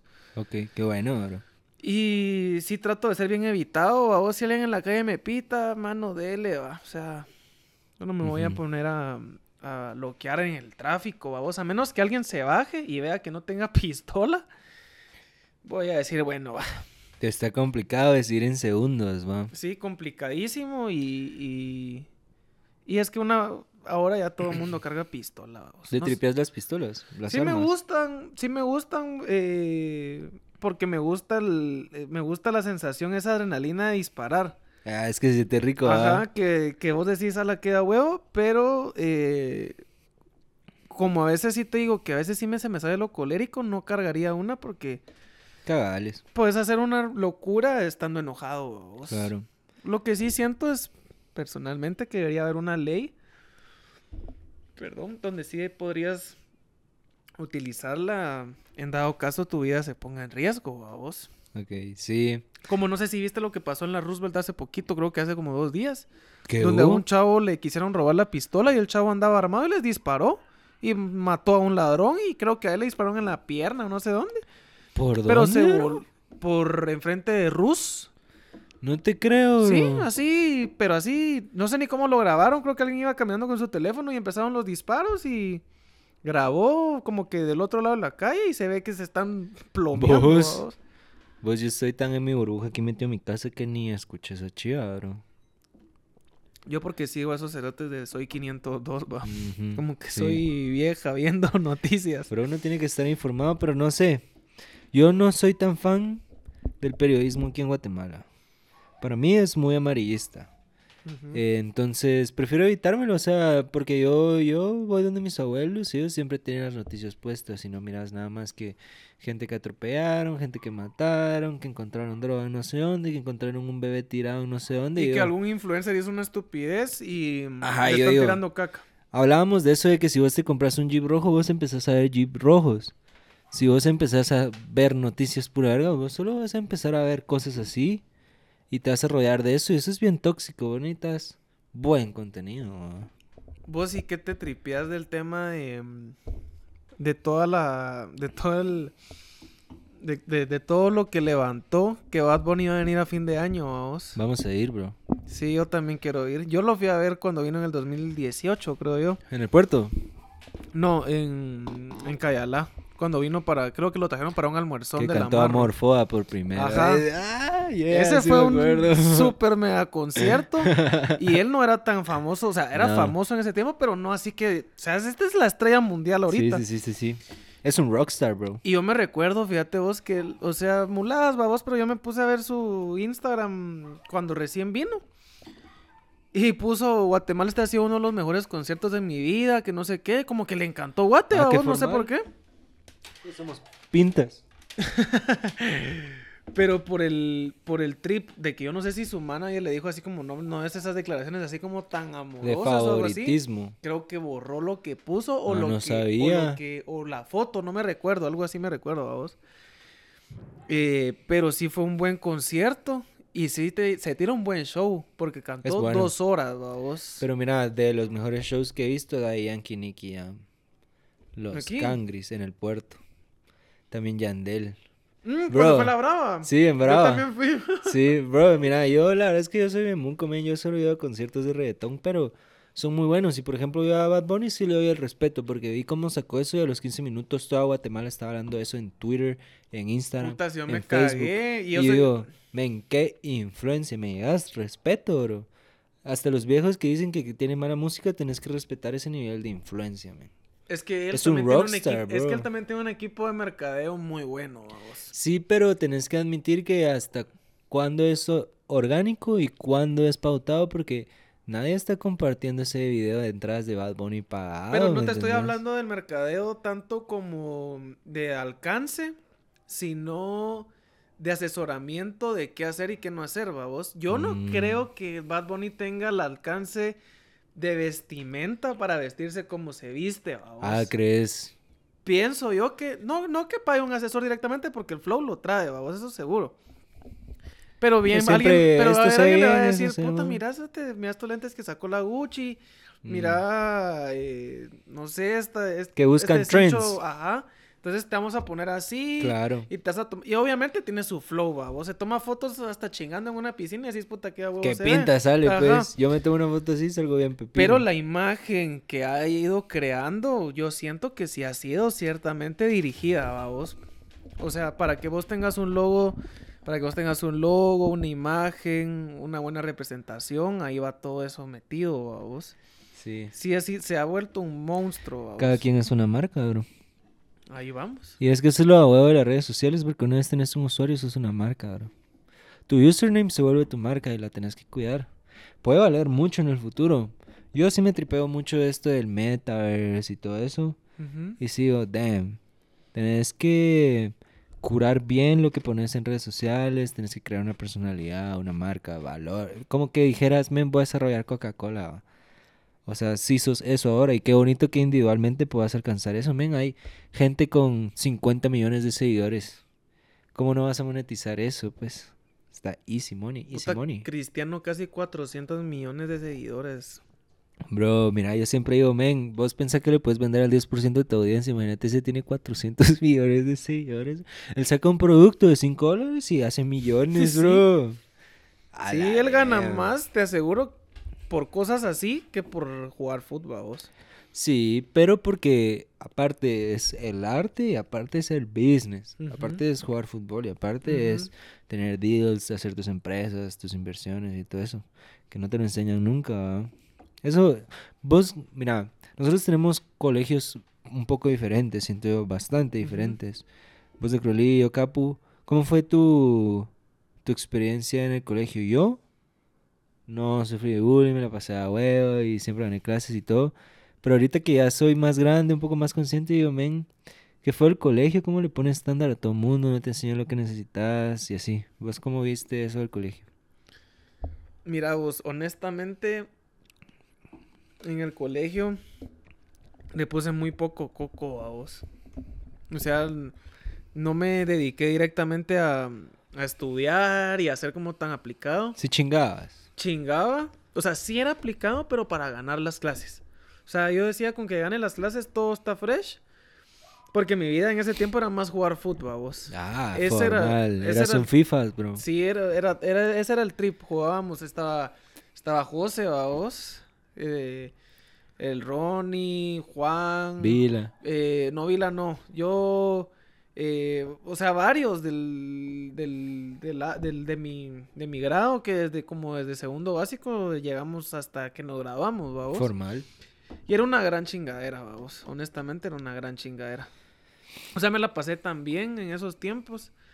Porque era, literalmente, teníamos juego a las 3 de la tarde, vamos, 3, 4 de la tarde. Y como era, como nos habíamos vuelto super cuates del entrenador, puta nos llegaba a sacar de las clases a las 11, Ah, formal, bro, qué ameno. Entonces nos íbamos a un, a un cuartito de concentración a ver disque jugadas y ahí nos poníamos a chingar entre todos y la verdad hicimos un buen equipo y una, un- una buena experiencia, vos. el colegio me la pasé muy bien Así. y porque también creo yo que tiré mucha pari en esa época, vos. Sí, vos todavía estabas en el colegio cuando íbamos a, salíamos a San Cris y así. Sí.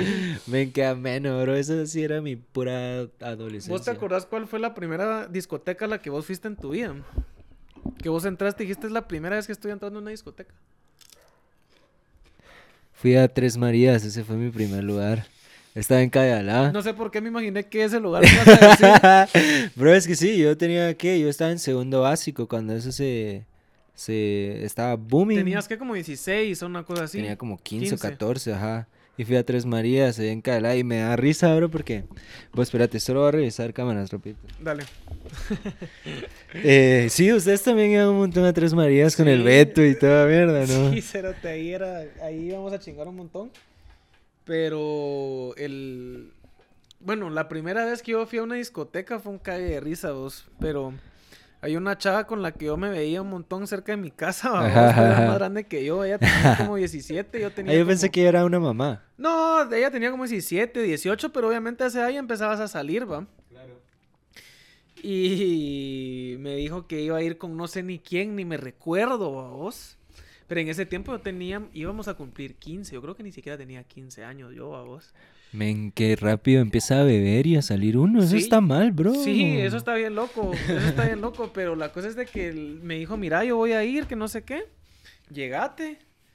Eh, y los únicos que lo dejaban salir así o, o que por haber tenido hermanos grandes, babos, o, o algún te- o, o que eran como más formalones, digamos, era un micote que se llamaba Gregorio y. Rodrigo.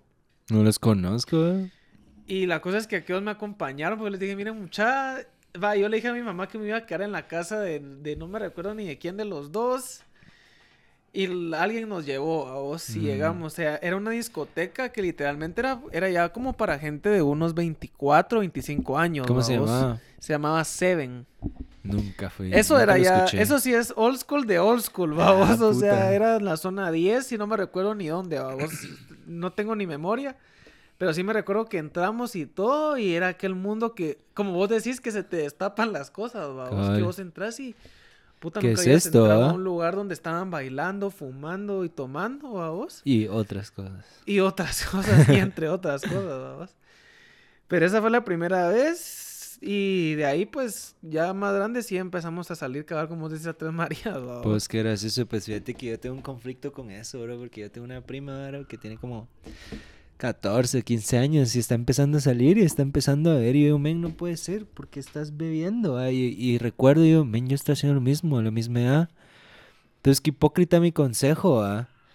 Pero entonces eres así como, men, ¿sabes qué, qué, qué, qué? No te prohíbo porque ni modo, ¿ah? o sea, no le puedo decir que no lo haga. Nosotros a los 14 y 15, bro, y qué mala edad, o sea, me preocupa porque está muy normalizado beber el alcoholismo hasta cierto punto y no le echo la culpa a mi prima si nos juntamos y su abuelo, sus tíos, su primo están tomando, ¿ah? Entonces digo, men, qué, qué peligroso volver normal eso para una persona. ¿ah? Puede parar muy mal, sinceramente. Yo, o sea, yo sí te digo que yo sí empecé a una edad muy temprana a tomar, vamos. 14, antes. Como a los 15, como a los 15 años, vamos. Y- pero es que siento que es la edad natural, aunque para mí es muy pequeño todavía, Sí, es pero muy pequeño. todo el porque- mundo empieza a ver esa edad. O sea, yo, por ejemplo, ahora, vamos, eh, a veces, yo casi no fumo cigarro, vamos, o sea, es raro, a veces me gusta. Y a veces, pues, me echo un cigarro, vamos, pero te estoy hablando cada, cada un- una vez a la semana, babos. Ajá.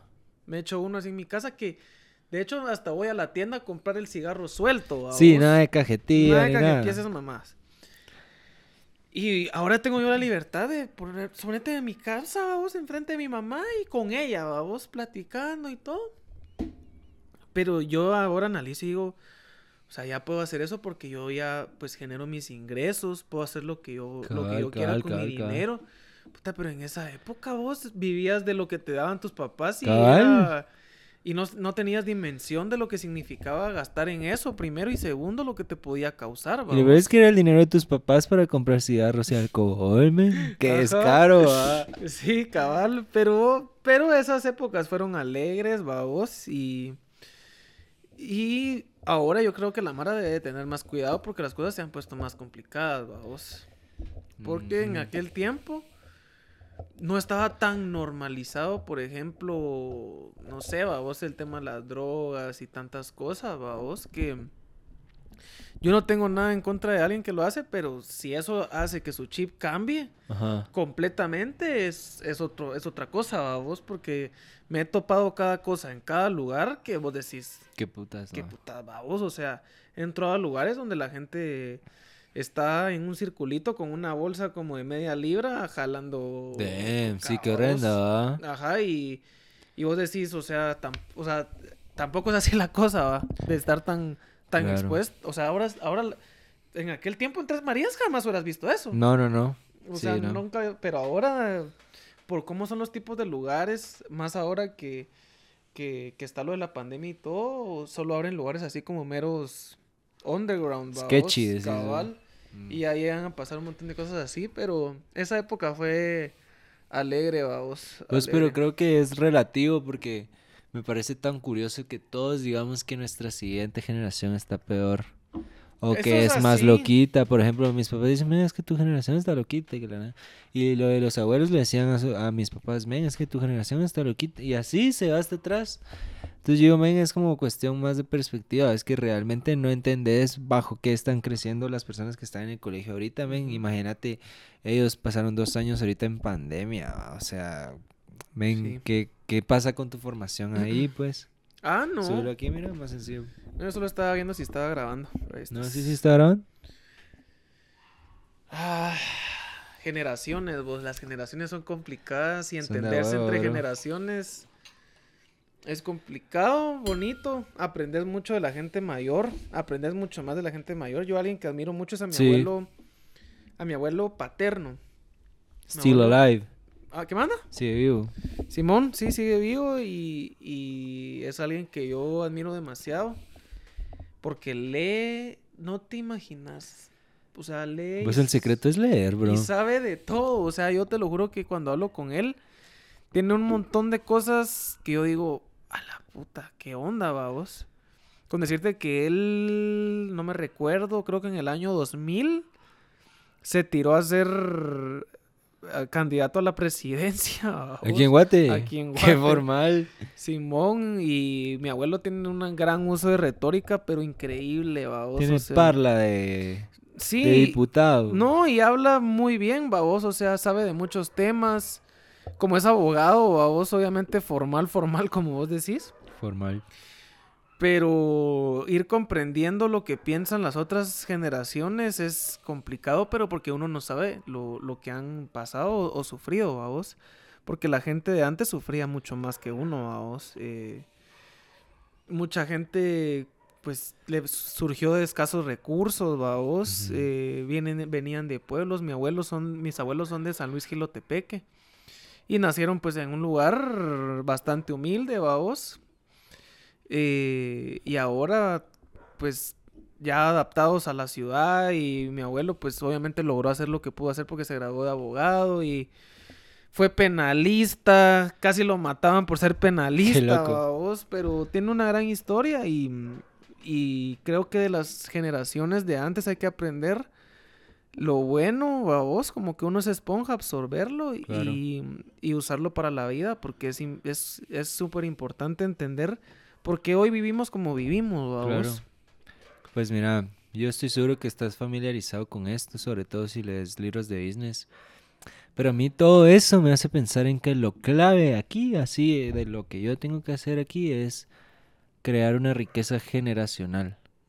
O sea, hacer que mis hijos, mis nietos, mis tataranietos y Gocen de eso. No se tengan que preocupar por cubrir sus Necesidades principales. Porque es como lo que decíamos antes, si tenés eso cubierto, tenés la oportunidad de desarrollarte más, explorar más, conocer Sí, más. olvídate, la gente que no está atada, que tiene que ir a trabajar, puede estudiar arte. Por Pero no, ejemplo. no has escuchado eso de que, digamos, el abuelo eh, crece la empresa, el hijo la mantiene y, el, nieto, la quiebra. cabal. Sí. Entonces también es extraño, pero depende cómo eduques a las personas, ¿va? También dicen esto de que el rico no importa qué tan tonto sea, siempre va a ser rico, ¿va? Y el pobre no importa qué tan inteligente sea, a veces puede parar pobre, nunca puede salir, ¿me entiendes? Y es solo por cómo vas criando las generaciones, quiera que no. ¿va? Algo que no te enseñan en el colegio, algo que no, que solo vas aprendiendo haciendo business, viendo a gente mayor y experimentando. ¿va? Sí, la verdad es de que guardar ese balance entre ser, entre buscar lo que vos te gusta fuera de los negocios y cuidar el negocio a vos. Sí. ¿Vos en qué industria estarías colocado? Porque así es que querés ser empresario, ¿va? ¿Qué te tripearía Mira, a mí me a gusta vos? mucho todo lo que tenga que ver con moda, ¿va vos. O sea, sí me Ah, gusta ropa, lentes, ropa y todo. Mira, de hecho, yo cuando, cuando hace como 4 o 5 años empecé a vender una marca propia de ropa, ¿va vos, de- deportiva. Que la- me la maquilaba un mi cuate, ¿va vos, y todo el ¿Qué tal la tema. experiencia? Lo volteo a ver y dije, puta, qué estupidez la que estaba haciendo, ¿va vos. ¿Por qué? Porque yo lo estaba haciendo muy a lo que yo creía que fuera y no me había yo capacitado bien para poder hacer algo formal, ¿va Pero era lo que sabías en ese Pero lo que sabía y gané dinero, pues no perdí. O sea, todo lo que es ganancia, Ganancia. ganancia, ganancia, vamos. Pero sí volteo a ver y dije, puta, que inmaduro fui en muchas cosas. Le quedé mal a varias gente, vamos, por, por, por hacer estupideces. Y por no hacer las cosas bien, pero ap- aprendes, vamos, a, a no volver a hacer las cosas como las estabas haciendo. Y fue bonita experiencia porque era la primera vez que yo estaba generando mi dinero de algo que yo me había inventado en la cabeza. Es que eso ¿va es vos? bonito. Entonces, y me tripió mucho el último podcast que se tiraron con tu, con, con tu Con cuate. Javier. Ajá. Porque estaban hablando incluso del proceso de que lo tenías que empacar, verlo del mensajero y mandarlo. Así fui yo, pues, o sea, yo le decía a mi cuate, mira, pues vamos a diseñar esto, eh, vos diseñátelo y después me sacas una, una muestra, yo te digo, mira, está cheque, está ok. Sacas unas 100 unidades, eh, 20 en S, 40 en M y 20 en L y 10 en XL. Ajá. Y ya me entregaba y 15 días crédito vos y a vender vos. Y mira vos, puta, vendí un montón de cosas. Después la gente se empezó a dar cuenta que yo vendía ropa deportiva y me decía, mira vos, tengo esto. Eh, las hijas de, mi, de la mejor amiga de mi mamá vendían unas licras deportivas y me dijeron, mira mano, tengo estas licras deportivas que están bien de huevo para chava. Aprovechemos de que estás vendiendo para hombre y metelas. Puta vos, todo lo que es de ropa para mujer, eso vuela. Todo lo que son leggings de mujer vuela. Mira vos, te lo juro que si en ese tiempo no vendí... Es un bien básico para las nenas, qué putas. Si no vendí unas 150 licras como en tres meses, no fue nada. Vos vendía como dos licras diarias, vos. Y con buen margen. Eh, sí, yo sea, he vendido esa mierda y se van volando. Sí, y, y al final fue una buena experiencia en el sentido que yo estaba bien chavito, tenía como 21 años, vamos, y no entendía yo de, negocios tanto. Pero como yo había visto cómo se tenía que manejarme, yo tenía la, ide- la idea y la locura ahí metía y me metí.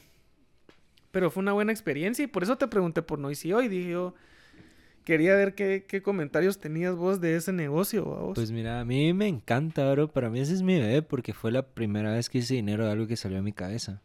Y, y desde ahí soy adicto a ese sentimiento. Solo me siento bien si estoy haciendo dinero de algo que salió a mi cabeza. Si no, no lo puedo aceptar, no vale lo mismo para mí. Entonces, para mí, no sé si fue mi primer proyecto de la universidad. Cabal, acaba de vender aspiradoras, estuve en call center, vendí otras chivas, así dije, men, qué sin sentido, ah, quiero hacer algo creativo y qué bonito ver que la gente lo compre y que lo tenga puesto. Y esto es adictivo, bro. Porque desde ahí me entró como el chip de que yo siento que no solo yo, sino que realmente todos tenemos el potencial porque todos somos creadores, bro. Ujú. Digamos, yo no sé qué pensabas, bro, vos si crees en Dios o lo que sea o algo por el estilo. Pero yo sí creo que todos son, venimos de lo mismo, ah, o sea, literal venimos de lo mismo. Y si tú crees en Dios, en el universo o algo así, vos tenés ese poder de haber creado todo lo que existe. Entonces tenés un poquito de creador en ti y al final eso es lo más de volumen, traer ideas a la realidad más cercana, pues Sí. plasmarlo, convertirlo. De ahí vienen las, las compañías más grandes también de ideas que se trajeron a la realidad, va, que solucionaban una necesidad de los productos más de huevo y todo. Entonces, a mí me gustó, me buena experiencia con esas personas. Entendés procesos que no habías estado involucrado antes. Em, esto de empacar, mensajero, etiqueta, todo eso. Ujú. Como que te da orden. O sea, si yo empiezo eso otra vez ahorita, lo voy a hacer mucho mejor. Ah, sí, mucho más fácil. Y me vamos. salto cuatro años de andar aprendiendo algo, pues si Y la tuve como cuatro años. Y sabes dónde te sale más barato esta materia prima y ta, ta, ta, ta. Sabes ta. qué error es editarte. Una vez escuché algo bien importante, me recuerdo que me estaban puteando en coordinación, así en mi último año de colegio. Y yo le caía bien a mi coordinadora porque mi grupo decía de que yo era el que más esperanzas tenía de todo el grupo. Así como todos chingan igual, pero vos tenés esperanza, así. Y ella me dijo de que el, el, el, el humano promedio aprende sus errores, pero el humano inteligente aprende los errores de los demás. Entonces, puta, bro, a mí se me ha quedado eso. Y digo, men, sí es bien valioso aprender de lo tuyo, pero si puedes aprender de las cagadas de los demás, te ahorras pasos infinitos. Eso sí es cierto. Esa, es frase estaba buenísima, vos. Yo la he leído en Shout libros. out a la Mónica y a la Claudia, aunque nos saquemos la mierda, pero. shout. Ah, sí, vos, pero bonita experiencia. A mí me gusta mucho lo de la ropa porque representa mucho cómo te sentís en un día, ¿va vos. Casi Como siempre. te miraste, sentís, bro, Ujú. ¿verdad? Y si te, o sea, pues si te vestís de negro es porque estás de luto, si te vestís de tal cosa es porque sentís tal cosa y es como que te hace sentir de diferente forma. Eh, y aparte me gusta mucho esa sensación de brindarle algo a alguien y que te diga, a la voz que a huevo quedó. O sea, me gusta. De satisfacer algo, ¿ah? De satisfacer algo, eso me gusta. Creo que sería algo que me gustaría. Y otro, otro, otro negocio que me gusta mucho es el tema de restaurantes. Yeah, así que, wow. Pero es por el tema de que he estado en alimentos en bebidas y tanta ma- mamada de eso a vos. eh, que yo ya entendí cómo funcionan esos negocios más o menos y sé qué utilidades pueden dejar si uno hace bien el negocio y todo el tema. Siempre haciendo un diferencial, porque un restaurante se va a caracterizar de sobresalir porque tenga un diferencial o algún valor agregado que no tengan los demás, vos. Y, en cualquier industria, ¿no? en cualquier industria, pero en comida creo que hasta es más, Ajá, porque la forma en que te sirven la carne en un lugar se va a diferenciar de la otra y hacer lo que eso pase es como complicado, babos, porque al final es un pedazo de carne que sale del mismo lugar, Es babos. como el chato que te echaba sal así, tiene restaurante que pagas mil dólares por un plato. ah. Cabal, darle ese factor diferencial, pero si es un, un bar o un restaurante me gustaría, babos, por el, por...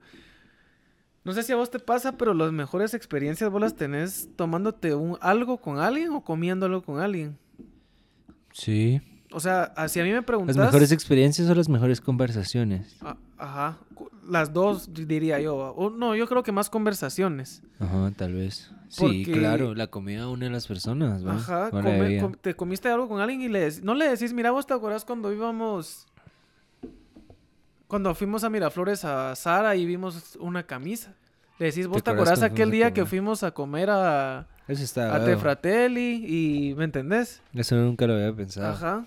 O sea, es como que deja una experiencia. O sea, a mí me preguntan los, mejor, los mejores momentos de mi vida han sido puta chingando con mis cuates, babos, en una discoteca, tomándome tragos y chingando.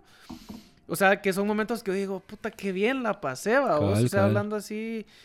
O comiendo con mi novia, que dije, puta, qué rico la pasamos comiendo un pedazo de carne que estaba sobre, puta, no sé, sobre pétalos, una mamá. Sí, te lo juro. romántico, hombre. Te lo juro, pues, pero sí es una experiencia, vamos, a eso voy. Mm. Y, y eso es lo que me gusta, vos. Y obviamente los, los, lo, lo, lo que te puede llevar a tener un restaurante que la Mara diga, ah, puta, ese es el restaurante de él y, y que te reconozcan por eso. A vos sería, Claro. o sea, me, me gustaría más que me reconozcan por un negocio así que por otro. Pues. ¿me entendés? Media. Creo que subconscientemente lo había pensado, porque por ejemplo, uno de mis objetivos está tener un vino, tener un restaurante, Es un vino. un, un vino. Sprout o un vino, ¿cómo se llama este homie? Braco. Braco es el dios del vino en Roma, bro. Entonces se llamaría así mi vino, Braco. No me lo van a robar, hijos de la gran puta. Anda a patentar de una, bro, así como tener un vino, tener un restaurante o tener comida congelada, porque sí tienes razón, bro, o sea, la actividad secundaria es comer o beber, pero eso apoya un montón la plática, pasártela a huevo y todo eso, y subconscientemente creo que esa es una de las razones por lo que lo haría. Sí. Tener un vino estaría huevísimo, bro, esa es una de mis metas. Queda huevo. Ahí La compras no mi vino cuando esté en la torre, bro. Va, vivo, vivo, Va a ser vivo. merlot, fijo. Yo te voy a ayudar a que lo metan esos huecos ahí. Con la comida congelada me deberías de ayudar. Ese es tu fuerte, ¿no? Sí, alimentos preparados, bebidas. Ya. No tanto bueno. vinos. De vinos lo básico, a vos. Eh, porque cuando estuve en la empresa anterior, llegaba un catador a mostrarte cómo tenías que catar Qué el buen vino. trabajo ese, bro, qué putas. Sí, era de huevo, la verdad era muy de huevo. Entonces ahí fui aprendiendo más o menos cómo era el, el trip. Que básicamente el precio de una botella no importa, a vos. No. No importa, porque mucha gente dice, puta, 300 quetzales, qué buena mierda va a estar este vino y puede estar en la caca, vos. Pues eso pasa hasta con la ropa, con los productos, con la tecnología, todo. El precio no determina qué tan bueno sea. Sí. Vos, pero mira, quería regresar a un tema que creo que nos lo estábamos tripeando bastante y creo que hay mucho que hablar. Porque esto de la muerte es, es bien curioso, bro. Digamos, tuviste esta experiencia que a tu abuelo después de ver lo de tu abuela, así. Yo siempre he pensado que esa es una de las situaciones más complicadas, que se muera tu compañero de vida. Ah, sí, eso debe ser horrible. Vos querías en, en sus zapatos, o sea, porque claro, mencionamos así como empezó a ver y eso. Siento que hasta es natural, bro, así combates la tristeza, ¿no? O sea, ¿qué pensás vos? ¿Cómo lo harías? ¿Cómo? Ah, complicado, mira vos, yo estoy ahorita home office y quiera que no siento la soledad en mi casa, vamos. Siento la, so- la soledad porque mi mamá se va a trabajar, mis abuelos ya no están, vamos. Pero yo sí trato de tener mi mente bien, bien, eh, bien atareada, vamos. Con la mente en el juego. Mira vos, yo mientras estoy trabajando en tiempos libres, si es un tiempo libre, pero de verdad libre, donde lo del trabajo yo de verdad estoy en stand-by porque ya mandé lo que tenía que mandar. No me han mandado lo que me tienen que mandar y no puedo seguir con el flujo del trabajo como debe ser. Tengo un libro a la par, vamos. Yeah. Libro y a la par mi compu y ta ta ta ta ta ta ta ta ta ta ta ta, ta, leyendo la mente en otro pedo, vamos. Eh, si no, ejercicio, Ajá. Aunque sea ahí en mi sala, vamos. Y si no, busco algún documental, vamos, o alguna serie. ocupado. o- ajá, porque mira, o sea, la soledad existe, vamos. Claro. Y sí te puede jugar feo la mente. Porque yo, por ejemplo, yo he estado tan metido en mi trip del trabajo que no pienso tanto en lo que sucedió. Y a veces que voy a traer agua y siento aquí ah, como silencio. Y volteo a ver a veces las fotos de mis abuelos, vamos. Y empezás a... Yo por lo menos empiezo a pensar cosas que me debilitan internamente, vamos. Y yo digo, puta, no, hasta acá. Ya pensé lo que tenía que pensar y si este era como el tiempo donde tenía que como que estar de luto cinco minutos diarios, ya lo pasé. Ya. Ya lo pasé y puta, volteé al otro lado y sigo mi camino, vamos. Pero estar en una posición así donde la gente ya está grande, donde ya no trabajan, donde ya están jubilados, ya prácticamente lo que les tocaba era disfrutar de lo que pudieran, vamos. Y que se te muera alguien así. ¿Qué y- más vas a hacer que pensarlo? Ujú. Sí, yo comprendo un poco a mi abuelo en ese sentido que obviamente yo me molestaba un montón, babos, al saber que a veces pues había tomado o que había hecho tal cosa, pero por el mismo trip de que yo sabía que estaba malo, o sea, que estaba mal internamente, yo mismo decía, puta, Ujú, sí se ha de sentir feo, pues, vamos. Claro. ¿Y vos qué crees? Digamos, ¿vos crees que, pongámoslo bajo el concepto de alma gemela, por ejemplo, el amor de tu vida, lo que sea? ¿Vos crees que hay varias almas gemelas o solo hay una persona que está destinada para vos o lo puedes lograr con varias personas? Así. Supongo que, men, digamos, ya después de haber construido un matrimonio de más de 20 años y a esa edad decís, men, obvio que ya no voy a encontrar a nadie más, pues, o sea, ya dediqué mi vida a algo. Pero yo no sé, ¿qué, qué pensás vos de eso? Pero vos lo hablas en el sentido de pareja amorosa o lo hablas a nivel de alma como tal. Es un buen punto, Ajá. porque alma gemela no es solo amoroso. Ajá. Es un muy buen punto. Porque, por ejemplo, yo mis cuates, babos, mis Hay cuates, almas cuates gemelas en son tus cuates. Almas, almas gemelas. Nice, sí, es un buen punto. Eh, entonces, con ellos sí, obviamente, babos. eh, y sí creo también que hay un alma gemela en el amor. Sí, pero Sí. enfoquémonos en el amor. En el amor. Porque sí estoy de acuerdo con vos, creo que un alma gemela no tiene que ser algo romántico. Ujú.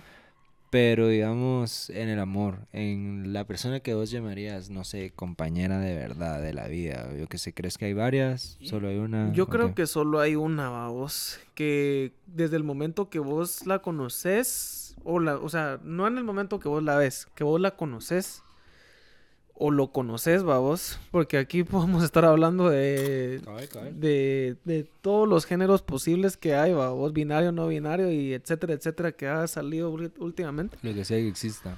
Ajá. Amor, amor. bro. Amor, amor. Sí, sí hay, babos. O sea, desde el momento que vos, pues, o sea, por lo menos a mí lo que, lo, lo que he vivido ahorita con mi novia, babos, que vos decís, eh, no sé, o, o sea, que vos te cuestionas y decís, no sé si lo podés vivir con alguien más. O sea, el momento que vos cuestionas eso y vos decís y analizás y decís, no sé si con alguien pueda llegar a tener esa conexión, eh, creo que automáticamente sí se convierte en tu alma gemela porque vos decís, o sea, evalúas No se todos los factores, ajá, y no se puede replicar. Como un alma, gen- un alma genuina, vos. Mm, Qué huevo. Pero sí te digo que almas gemelas hay en todo ámbito y cuates Y varias. Y, y ajá, o sea, que una se acerque más a vos, o sea, un alma gemela se acerque más a vos, también es otro pedo, porque no sabes si hay un alma gemela en el mundo, de entre no sé cuántos billones de personas somos, y no la conoces, vamos. Y nunca el destino te la puso enfrente, vamos. Es una locura, vamos, eso del amor y de que los hilos rojos y todo ese pedo es un Bro, el amor es increíble, bro. A mí me encanta, la verdad. Es el hit, bro. La verdad es que esa chiva me inspira mucho. Pero sí, mira, yo sinceramente creo que sí hay varios. Varias almas. Incluso almas gemelas enfocadas en lo romántico. No sé, tal vez no he tenido... Porque mira, es que sí me ha pasado mucho esto de que... Por ejemplo, la primera vez que tuve una novia, según yo era el amor de mi vida y terminamos todo y dice que se me rompió el corazón y dije, men, ya nunca volver a amar, nunca más. Y ya nunca volver a amar. Y después conozco a alguien y mi expresión de amor se vuelve algo más grande, ¿va? o sea, superó lo que había entendido antes. Y bueno, se termina otra vez y digo, men, mismo punto, así como, men, nunca voy a volver a amar a alguien igual, que la y después conozco a alguien más y se eleva. Entonces, para mí ha sido bien escalonado, entonces yo digo así como, "Mm, tal vez sí hay varias, pues, o depende de tu criterio, ¿va? Tal vez no tuve que haber considerado la primera como un alma gemela, o no sé, ¿va? Pero yo creo que sí ha de haber varias con las que, varios o varios, con los que puedes desarrollar o tu vida, un camino, lo que sea, bueno, malo. Ha ha de haber un alma gemela que, no sé, tiene el mismo vicio que vos y te la pasas súper de huevo y también es un alma gemela. Y el alma gemela que, que te lleva a lo correcto, lo que sea, ¿me entendés? El final feliz, lo que sea. Siento que podrían haber varias, pero es por mi experiencia que te digo que siempre se vuelve a superar. Ajá, que cada sé. vez se vuelve tu nueva alma gemela. Ah, tal vez está bien puto, ¿ah? no, pero tal vez no alma gemela, pero nueva expresión de amor. Yo así como digo, ah, bueno, eh, mi concepto de amor cambió a partir de que conocí esto. ¿ah? Entonces no sé. Tal no sé cuánto tiempo habrá durado a vos esas relaciones, pero tal vez por eso no, no, ¿cómo se llama? No, no me duraron mucho, pero tal vez por eso. Tal vez, ajá, tal vez por eso no llegaste a consolidar lo que de verdad sentías, Mm, babos. Es un buen punto. Es un buen punto. Pero sí, yo, ese es mi pensamiento. sí he conocido gente que me ha dicho, mira vos, yo me casé con alguien que no es el amor de mi vida Pero ni alma de está mi vida. horrible, bro. Es real, bro. No, yo sé, o sea, yo sí conozco a vos y, y no, no diré nombres ni nada, pero sí que gente que me ha dicho, mira, o tal vez no me lo ha dicho, pero yo lo he Sabes, visto. sabes, Ajá, Yo lo he sabes. visto, yo sé. Y, y por eso también yo a la gente que, me, que, que se quiere casar le he dicho, mira, calmantes, montes, vamos. un segundo. Ajá. Calmate un segundo, analiza lo que estás pensando, lo que querés, si todo está alineado. Dale, va. Alineados. Alineados, cabal. Eh, pero. Pero puede suceder. Vos, eso se me hace un caso bien trágico. La gente que no se case con el amor de su vida. Por ejemplo, una vez lo hablé con mi, con mi papá, porque me dijo, men, yo, yo te he visto, yo te he estudiado, ¿va? I know that shit, ¿va? Mi papá dice, men, yo. yo te conozco, ¿va? Y me dice, no porque ya he tenido el amor de mi vida o lo que sea, igual como te digo, va cambiando mi concepto, ¿va? Pero te- y me- él me dice así como, men, yo he visto que así como con esta chava que es con la que mejor te llevas, que es igual que vos, que tiene los mismos vicios, costumbres, eh, buenas costumbres que vos. Al final creo que no te podrías quedar con la que más te provoca algo, ¿me entendés? Como que al final podrías parar con alguien que solo te hace bien, pero no te provoca la misma intensidad de emoción. Eso es bien extraño de asimilar. Saber que tal vez te podrías quedar con no la que más te provoca o el que más te provoca, sino con el que mejor te hace bien. Y se siente extraño. Y no sé, bro. Me falta mucho por vivir en ese sentido, pero sí digo, mm, qué extraña la posibilidad de no quedarte con quien, con quien más intenso es, con quien más ilusión tenés o lo que sea. Va. Mira vos, el mundo del amor, esa- eso es un trip. Es de huevo, men. Un trip. El amor mueve al mundo, bro. Porque también es un balance. Porque suponete el, el hombre, lo o no sé si es el hombre o la mujer, vamos, lo leí o lo vi en algún lado. Busca mejorar el gen, vamos. Ujú. Y la mujer no. No sé si es el hombre o la mujer. Ah, o sea, el. Uno de los dos. Uno de los dos. Creo. Nos. Creo que es la mujer la que busca mejorar el gen. Sí, claro. Por eso ves muy raro que una chava eh, muy guapa esté con alguien que sea algo feito, vamos. Es Siempre bajo, estándar- siempre bajo estándares, vamos, y, Claro. y subjetividad y todo el tema. Pero sí, por, por ese camino va. Entonces, imagínate que tenés vos que balancear entre lo que sentís de amor y entre lo que tu evolución te está Te demandando, dicta. vos, ajá. Entonces, Nice. eso es un gran trip, vos. Bro, es que eso es evolución, literal. O sea, bro, o sea, siempre hay que buscar la seguridad, el que te puede cuidar económica, físicamente. O sea, es completamente natural. No, no, no se me hace malo que la gente busque al toro, al rico y así, No, porque es pero- evolución, va. Pero si hablas de eso, toda la mara, no, espérate que te estás haciendo por estereotipos. Ah, tu pero madre. Pero tu madre, bro. Obvio que voy a preferir estar con alguien que me hace igual de huevos a alguien que tenga que levantar. O sea, obviamente, tu madre si me decís que no, de verdad, tu madre si me decís que no. Obvio que voy a preferir Ajá. estar con alguien bonita. Obvio, obvio que voy a estar con alguien que me hace reír. O sea, ¿por qué no lo haría? ¿Me entiendes? Es como una decisión obvia, ¿va? Pero como es subjetivo, eh, creo que ahí está como que lo debatible, que lo que es bonito para mí no es bonito para ti. La belleza está en los ojos del espectador, ¿va, bro? Cabal. Pero sí es un, es un balance, vos, como te está diciendo, que entre que, entre lo que vos querés y tu Lo que te, lo que te, tu instinto te Ajá, dice. cabal lo que tu instinto te dice, vos. Es, es una locura, vos. Y, ten- y po- Imagínate que entre tantas emociones que vos tenés en el día, todavía tenés que enfocarte en darle amor a alguien cuando ni siquiera vos estás al 100% bien para dar amor, vos. Uh, that's the shit, va. Sí, o sea... Andas en tanto pedo, vos, que todavía tenés que dar un- una parte de tu día para dar amor, vos. Reservar tu energía para alguien que merece amor, va. Ajá.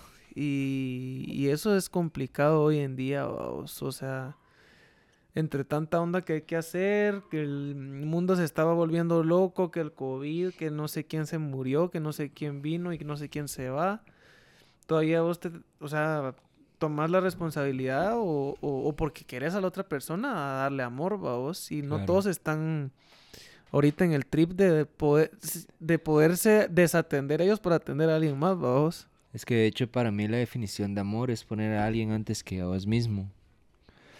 Entonces digo, men, es que eso es un trabajo, o sea, tenés que soportar tus mierdas, tus problemas y todo, y todavía tener tiempo de decir, men, ¿qué te pasó hoy? Decime tus problemas, ¿qué te pasó hoy? Veamos cómo lo solucionamos, te voy a hacer huevos, yo te quiero, men. A ver, te escucho.